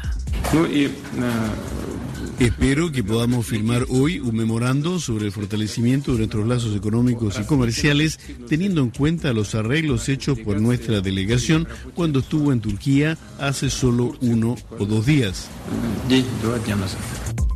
En Francia, más de 100 municipios se encuentran sin agua potable debido a la fuerte sequía que se vive en el país. Las autoridades, como la primera ministra Elisabeth Borne, activaron ya una unidad especial de crisis para frenar el impacto. Los sectores más afectados, energía, transporte y ganadería. Y el español Rafael Nadal anunció hoy que no participará en el torneo Master 1000 de Montreal en Canadá debido a una pequeña molestia tras el entrenamiento de hoy. El tenista no ha disputado ningún torneo de la ATP después de su abandono de la semifinal de Wimbledon ante Nick Kyrgios. Con esto ponemos punto final a este resumen de RFI. Prisma RU. Relatamos al mundo. Bien, continuamos y vamos a charlar con el doctor Fernando Nieto, que es profesor investigador del Colegio de México y coordinador del, del Diplomado de Análisis y Control de la Corrupción. Doctor Fernando, bienvenido, muy buenas tardes. Hola, buenas tardes, Yanira, un gusto saludarte. Igualmente, doctor, pues le hemos llamado para que nos invite a este diplomado que, bueno, pues un tema, la verdad que a todos nos interesa y sobre todo, pues conocer más de ello, cuál es ese análisis, control de la corrupción. Cuéntenos un poco sobre lo que se podrá conocer en este diplomado. Sí, pues mira, déjame empezar por donde empezaste tú, que es justamente que creo que ah, estamos en un momento en el cual creo que muchos mexicanos hemos cobrado conciencia de lo importante que es el fenómeno de la corrupción y lo preocupante sobre todo que son las consecuencias que tiene este fenómeno en nuestra vida cotidiana. Y me refiero no solamente a las pérdidas financieras y presupuestales, sino eh, también a las pérdidas eh, en vidas humanas, por ejemplo. Entonces, claramente creo que hay una conciencia de que el problema está ahí, que es un problema importante y que tenemos que atender. Pero eh, creo que para que logremos eso tenemos que avanzar en, conocer mejor el fenómeno, conocer mejor las complejidades del mismo. Si cuando hablamos de corrupción hablamos de cosas muy distintas, no, es lo mismo la corrupción en las licitaciones públicas, por ejemplo, que el nepotismo en las asignaciones a puestos públicos, en fin. Tenemos que entrarle a esta complejidad por un lado y tenemos que hacerlo con técnica, es decir, tenemos que hacerlo de manera que podamos eh, eh, imaginar un futuro a partir de, resultados verificables. Entonces, justamente el diplomado anticorrupción, el diplomado de análisis y control de la corrupción, tiene esos dos propósitos. Por un lado, entender la corrupción, los distintos fenómenos de corrupción, cómo son, cuáles son sus antecedentes, cómo se expresan en el caso de México. Y por el otro lado, ¿qué podemos hacer al respecto? Es decir, cómo podemos controlar estos fenómenos de corrupción. cómo, cuáles son las herramientas con las cuales cuentan las administraciones públicas, cuentan los ciudadanos, cuentan los periodistas, etcétera. Eh, de tal manera que las personas que participen en este diplomado pues puedan eh, eh, pues echar mano de, este, de esta caja de herramientas para imaginar intervenciones que les permitan convertirse en agentes de cambio en su entorno inmediato. Entonces, ese es el propósito de este diplomado. Es un diplomado además que está completamente en línea, es un diplomado que está pensado para personas que pues están interesados, interesadas en el tema, que no necesariamente eh, eh, pueden venirse a la Ciudad de México a tomar clases, eh, que, además está a un precio muy accesible y además estamos muy orgullosos de, pues, de, la planta docente que, que, conjugamos para este diplomado, que incluye especialistas del país y de otros países, personas todos eh, expertos, expertas en sus distintas, eh, distintos temas, gente de la academia, pero también gente de sociedad civil, del periodismo de investigación, funcionarios públicos, eh, todos, digamos, pues, pues un poco en esta lógica de poner los distintos, las distintas aristas del problema sobre la mesa. entonces, esas son las generalidades del diplomado. Así es, doctor. Y pues es que uno cuando habla de corrupción o cuando nos enfrentamos a tratar de entender cómo llegamos a grados tan altos de corrupción, pues bueno, vemos que, que, se va creando desde todos los niveles y desafortunadamente pues no sabemos a veces cómo frenar todo esto. Así que pues este eh, diplomado del Colegio de México nos, eh, nos acerca a estas posibilidades, por ejemplo, de cómo contribuir a crear mantener eh, competencias para realizar intervenciones, investigaciones. Creo que desde el periodismo también mucho se ha hecho en investigaciones, pero ir más allá también desde la parte académica, cómo se va dando todo esto. Hay un dato eh, que se destaca también. En 2019, el costo a la población mexicana por actos de corrupción al, realizar pagos, trámites, solicitudes eh, de servicios públicos o por otros contactos con autoridades ascendió a 12.770 70 millones de pesos. De pronto, pues vemos esta cifra y es, eh, pues nos escandaliza, doctor. Sí, totalmente. A ver, yo creo que estamos, es una situación peculiar en la que estamos, porque como decía al principio, por un lado hablamos cada vez más de corrupción y creo que hay una conciencia mayor sobre el problema, pero al mismo tiempo, la realidad a la que nos enfrentamos es que no estamos solucionando el problema de corrupción. Eh, todos los indicadores que tenemos eh, pues nos hablan de una realidad que sigue ahí, de, un problema que no se está resolviendo. Eh, seis de cada diez mexicanos siguen pensando que la corrupción sucede frecuente o muy frecuentemente en México. Eh, nuestros, nuestro lugar en los rankings internacionales sigue estando muy por debajo de nuestros competidores regionales. México tiene la tasa de sobornos más alta de América continental, solamente por abajo de países como Venezuela o Haití. Mm. Eh, e incluso en términos de los indicadores de victimización directa, es decir, la, experiencia directa de corrupción, eh, pues no hemos visto cambios desde 2013. En realidad, eh, insisto, el problema sigue ahí. Y yo creo que, pues, si, de verdad queremos pasar del enojo a la acción exactamente a la acción efectiva y a los y sobre todo los cambios no logremos pasar a un, a un sistema en el cual no tengamos que enfrentar corrupción eh, con la frecuencia con la que lo hacemos, ¿no? Un dato, por ejemplo, eh, que digo para que tengamos un poco la claridad de la dimensión del problema. Eh, de cada 10 interacciones en este país con la Autoridad de Seguridad Pública, 6 terminan en un acto de corrupción. Mm.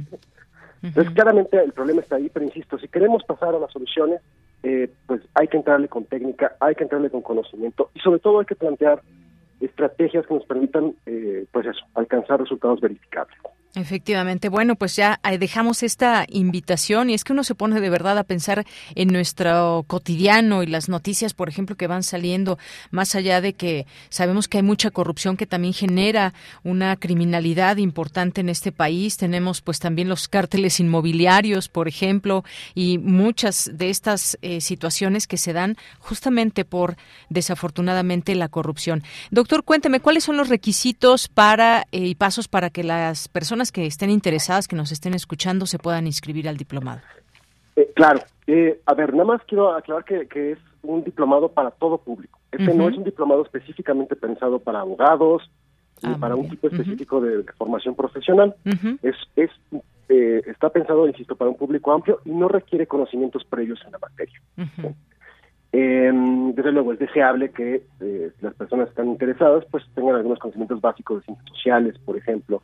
Eso facilitaría las cosas, pero no es necesario. Ahora, eh, la, toda la información relacionada con el temario y eh, los costos y el proceso mismo de inscripción lo pueden encontrar en la página del diplomado. Ustedes entran a la página del Colegio de México, que es www.colmex.mx en la parte de programas docentes encuentran la pestaña de diplomados y ahí directamente les eh, los lleva a la página del diplomado. Eh, insisto, ahí está toda la información, hay preguntas frecuentes, eh, tenemos distintas modalidades de pago, también pueden consultar ahí, toda la información está disponible y si no, pues mándenos un correíto que también lo ven ahí en la página y con mucho gusto atendemos sus preguntas. Muy bien, bueno, pues dejamos esta invitación importante para seguir abonando en la acción, más allá de eh, que nos escandalicemos, de que conozcamos, porque es importante también tener esta información, pero cómo hacer para eh, evitar que la corrupción siga creciendo y pues aunque siempre vemos que pueda ser difícil, siempre hay una esperanza y siempre hay posibilidades y acciones que vayan cerrándole la puerta a la corrupción. Doctor, muchas gracias. No, muchas gracias a ti, Yanira. Hasta luego. Hasta luego. Muy buenas tardes y gracias al doctor Fernando Nieto, profesor investigador del Colegio de México y coordinador del Diplomado de Análisis y Control de la Corrupción que organiza el Colegio de México. Continuamos. Colaboradores RU. Análisis. Con Javier Contreras. Nos vamos ahora con el maestro Javier Contreras, maestro en Derecho, profesor de la FESA Catlán y de la Facultad de Derecho de la UNAM. ¿Qué tal, Javier Contreras? Muy buenas tardes. Hola, ¿qué tal, Deyanira? Muy buena tarde para ti, para todo nuestro amable auditorio en Prisma RU. Cerramos la semana y parece como balazo en catedral, aunque en realidad es algo que ya habíamos incluso tocado en este espacio en algún momento, las carpetas de investigación que anunció la Fiscalía General de la República en contra del expresidente Enrique Peña Nieto.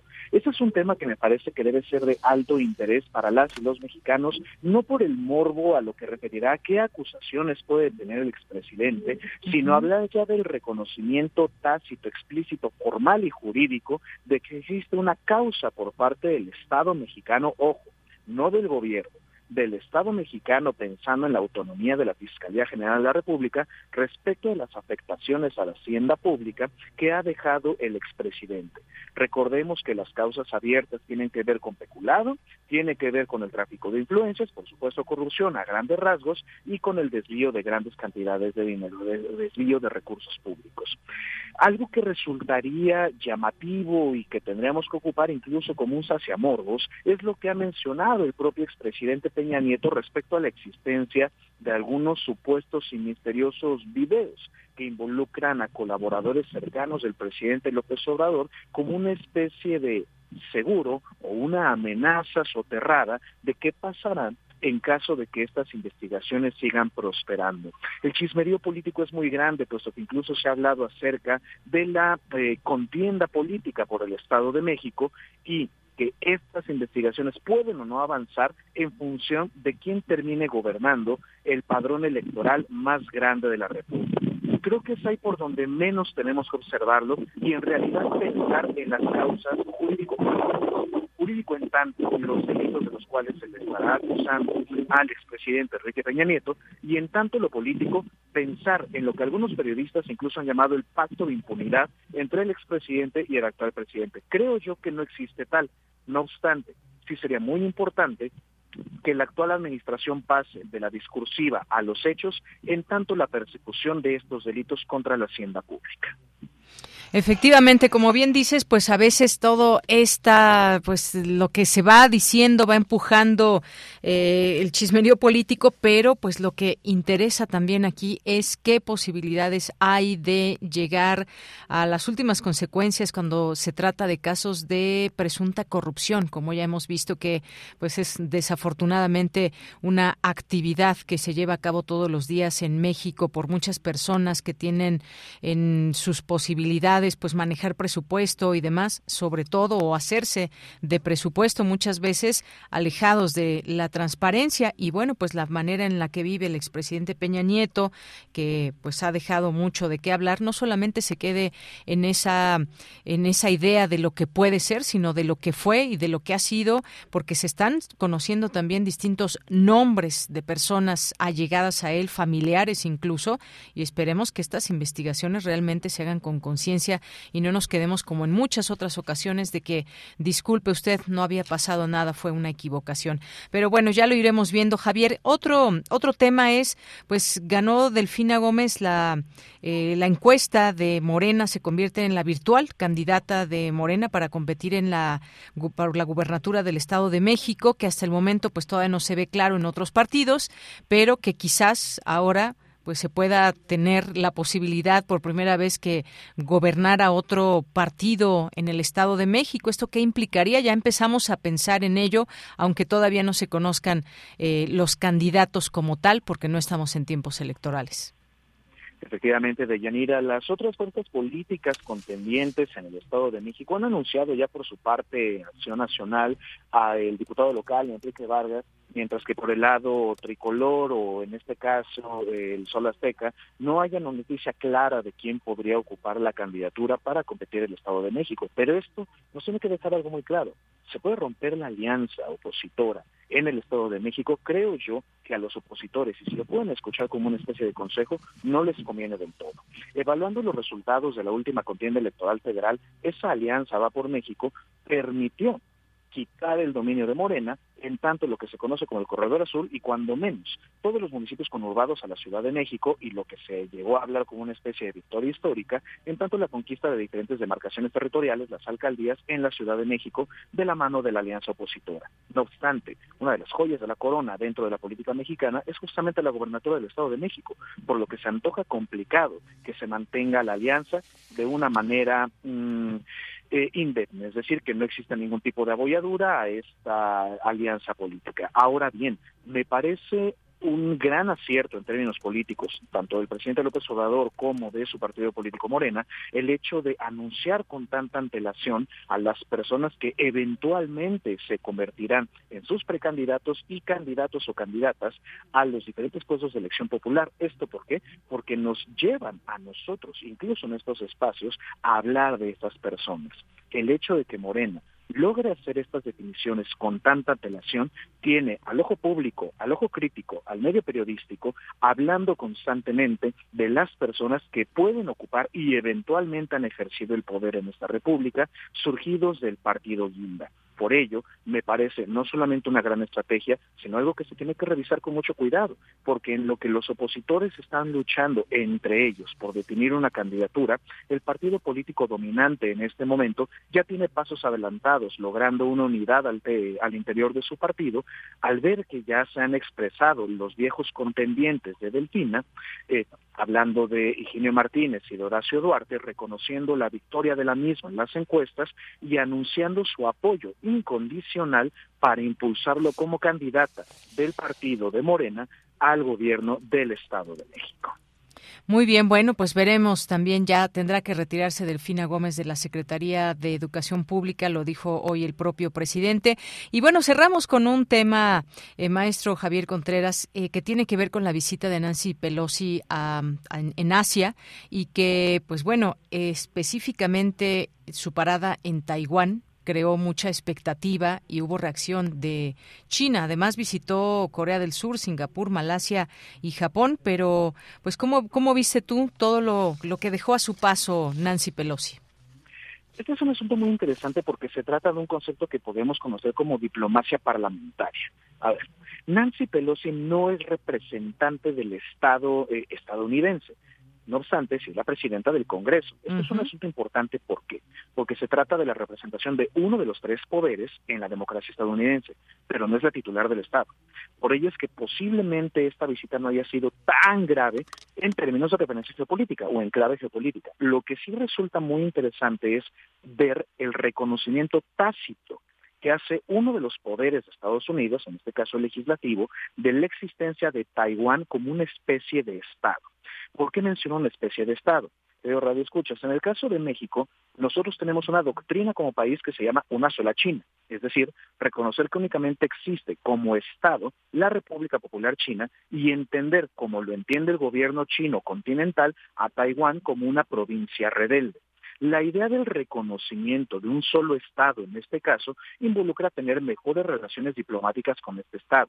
Lo que ha ocurrido en el caso de Estados Unidos es que al visitar la titular de uno de los poderes de la Unión en aquel Estado, visitando una república que no es reconocida por el llamado Estado chino, ha generado estas fuertes tensiones entre Estados Unidos y la República Popular China. ¿Por qué? Porque se trata de un reconocimiento tácito. Pongámoslo de esta manera. Es como si los principales aliados de Estados Unidos en el concierto internacional comenzaran a reconocer el territorio palestino como un Estado. Así de grave ha sido el asunto para China con respecto a la visita de Nancy Pelosi, titular del Congreso, en aquella república, o cuando menos desde el entendimiento de la diplomacia mexicana, de aquella provincia rebelde en tanto la doctrina de una sola China. Veremos si esto genera alguna tensión bélica. Yo no creo que vaya a explotar algún conflicto convencional de carácter armado, pero seguramente podremos tener algunos reflejos económicos, incluso en términos de sanciones estrictamente económicas entre ambos países. Muy bien. Pues, como siempre, muchas gracias por tu análisis, Javier Contreras. Nos escuchamos el siguiente siguiente viernes. Muchísimas gracias, Deyanira, para todo nuestro amable auditorio. Cuídense mucho y que tengan un estupendo fin de semana. Igualmente tú. Continuamos. Melomanía RU con Dulce Wet. Nos vamos precisamente con Dulce Wet y su Melomanía RU de este viernes.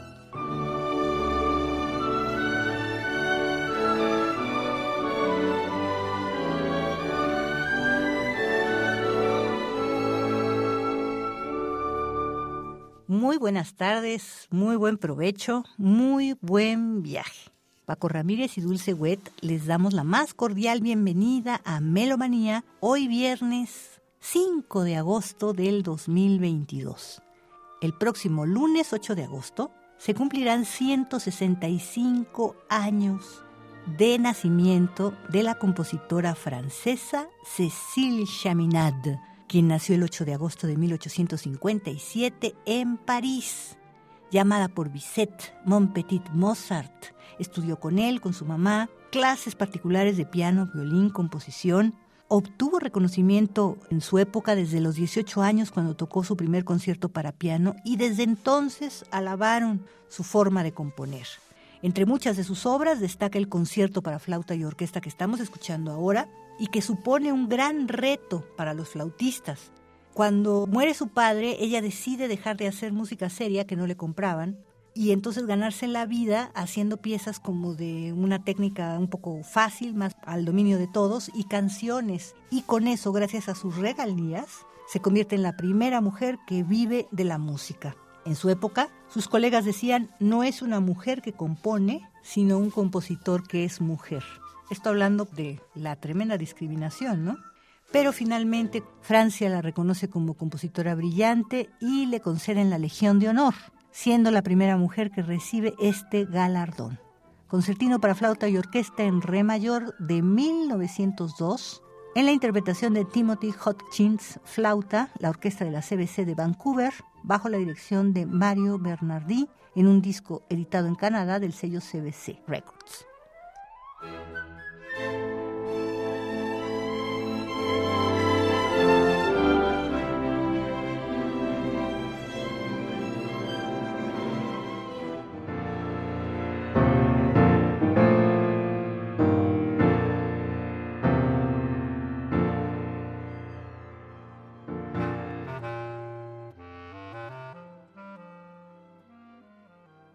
Vámonos con las invitaciones. Primeramente, Citlali Rosas, clarinetista, nos invita a un concierto, un recital para clarinete y piano este domingo 7 a mediodía en el Centro Histórico de la Ciudad de México. Buenas tardes, amigos de Prisma RU que nos acompañan. Mi nombre es Clary Rosas y soy clarinetista.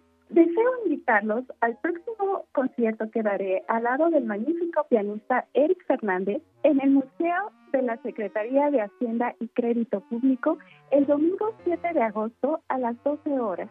La entrada será libre. El programa estará integrado por Paisaje Folclórico número 2 de Sebastián Tozzola, compositor y clarinetista bajo de Argentina.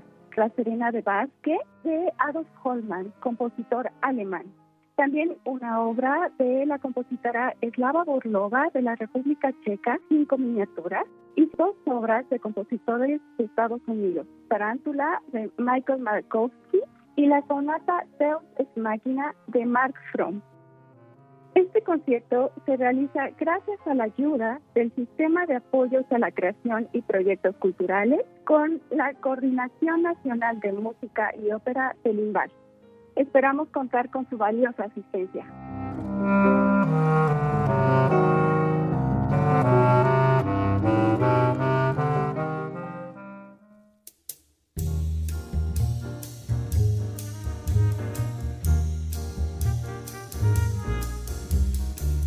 Ahora el maestro Felipe Gordillo nos invita al concierto de mañana sábado 6 a las 19 horas en la Blas Galindo, en donde el quinto elemento, quinteto de jazz, él es el pianista y compositor, nos presenta su más reciente álbum, Moments.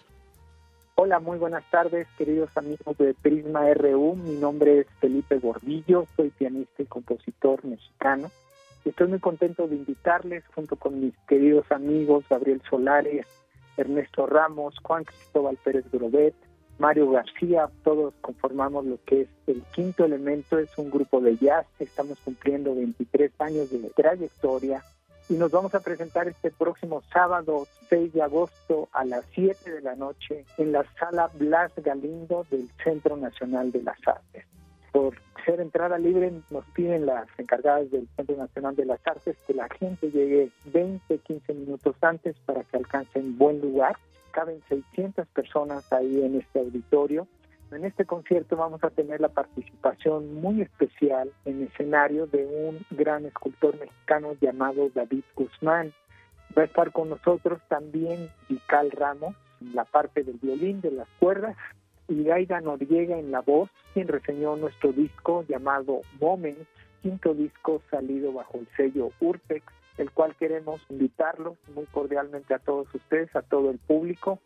También Tusha Greenberg y la cuarta invitada, reserva que nos confirme, es nuestra directora de nuestro sello discográfico, Marisa Canales, flautista, un concierto fuera de lo normal, no tan solo a oír música, sino ver un gran trabajo de un gran escultor en la parte visual y en la parte de la improvisación, repito los nombres, Iraida Noriega, Chusha Greenberg, Vical Ramos y Marisa Canales.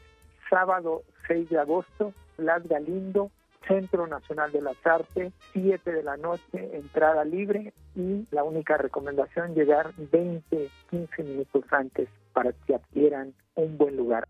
Muchísimas gracias. Mi nombre es Felipe Gordillo, soy el director musical del Quinto Elemento.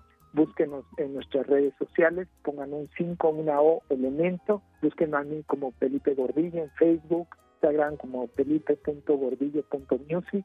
Muchísimas gracias a Radio UNAM, muchísimas gracias a Dulce Wet Covarrubias, que siga la música festejando 23 años y los que vienen el quinto elemento. Gracias.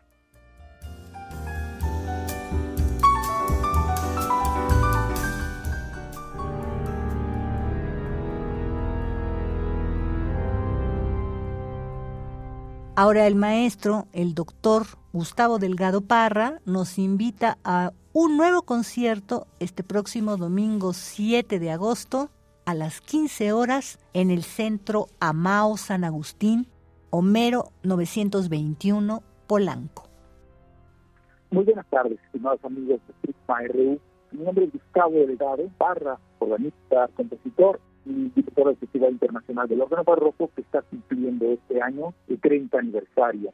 Les invitamos a nuestro próximo concierto pasado mañana, domingo 7 de agosto a las 15 horas en la parroquia de San Agustín en Horacio 921, Polanco. Entrada libre. Será interpretado por servidor. El programa consiste de una estampida anónima de 1340 después algunas obras de renacimiento anónimos de 1500, música de Matías Beckmann, uno de los compositores más importantes del norte de Alemania, posteriormente el primer coral en Mi mayor de Peter Frank, después eh, Olivier gran aparición de la Iglesia Eterna, y por ahí número 3 en la menor de este pasta. Les invitamos pues a que nos acompañen. Agradecemos su atención y les deseamos muy buenas tardes. Gracias.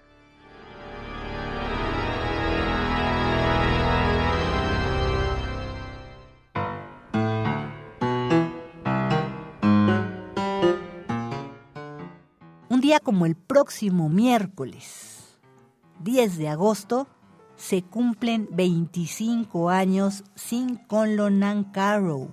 Compositor reconocido por su obra para piano mecánico, nació en Arkansas el 27 de octubre de 1912. Llegó a México en 1940 porque él era comunista, estuvo en la brigada Abraham Lincoln con todos los combatientes de la guerra civil y regresando a su país de origen, Estados Unidos, empezó a tener muchos problemas administrativos, por eso se vino a México. Él dejó de componer para instrumentistas cuando los instrumentistas no podían tocar la música que después concibió para el piano mecánico. Estamos escuchando el estudio número 8 para piano mecánico, compuesto en la década de 1950, que es uno de los primeros estudios más importantes porque emplea las técnicas que después emplearía constantemente, la forma de canon y los cambios continuos de velocidad. Está escrito en tres partes y por primera vez Nancarrow no emplea las barras de compás convencionales en la escritura musical, ni las notas, ni la notación.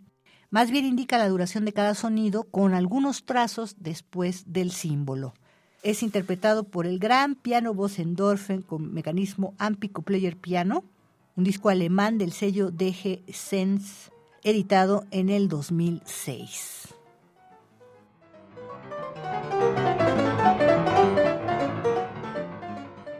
Y hasta aquí Melomanía de hoy viernes 5 de agosto del 2022. Paco Ramírez y Dulce Wet, agradecemos muchísimo su atención y sintonía y les deseamos un largo, provechoso y divertido fin de semana.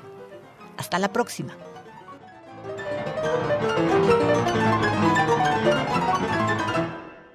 Bien, muchas gracias a Dulce Wet y llegamos al final de esta emisión de Prisma RU de este viernes 5 de agosto. Quédese con la programación de Radio UNAM y nos despedimos a nombre de todo el equipo. Soy de Yanira Morán. Que tenga muy buena tarde, buen provecho y nos vamos a despedir con una canción que nos pidió Armando Cruz, que nos escucha desde Emiliano Zapata, Morelos y es esta canción de que se llama Hoy es domingo con Rubén Blades y Diego Torres que nos pide Armando Cruz. Con esto nos despedimos. Que tengan un gran, gran fin de semana y nos escuchemos, nos escuchamos el próximo lunes. Y despertarme lleno de solo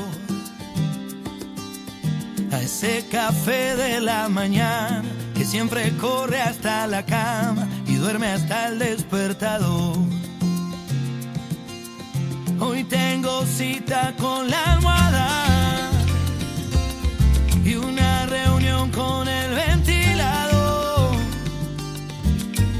salida con mi perro porque no entiende de pretexto y dejo en pausa mi sillón.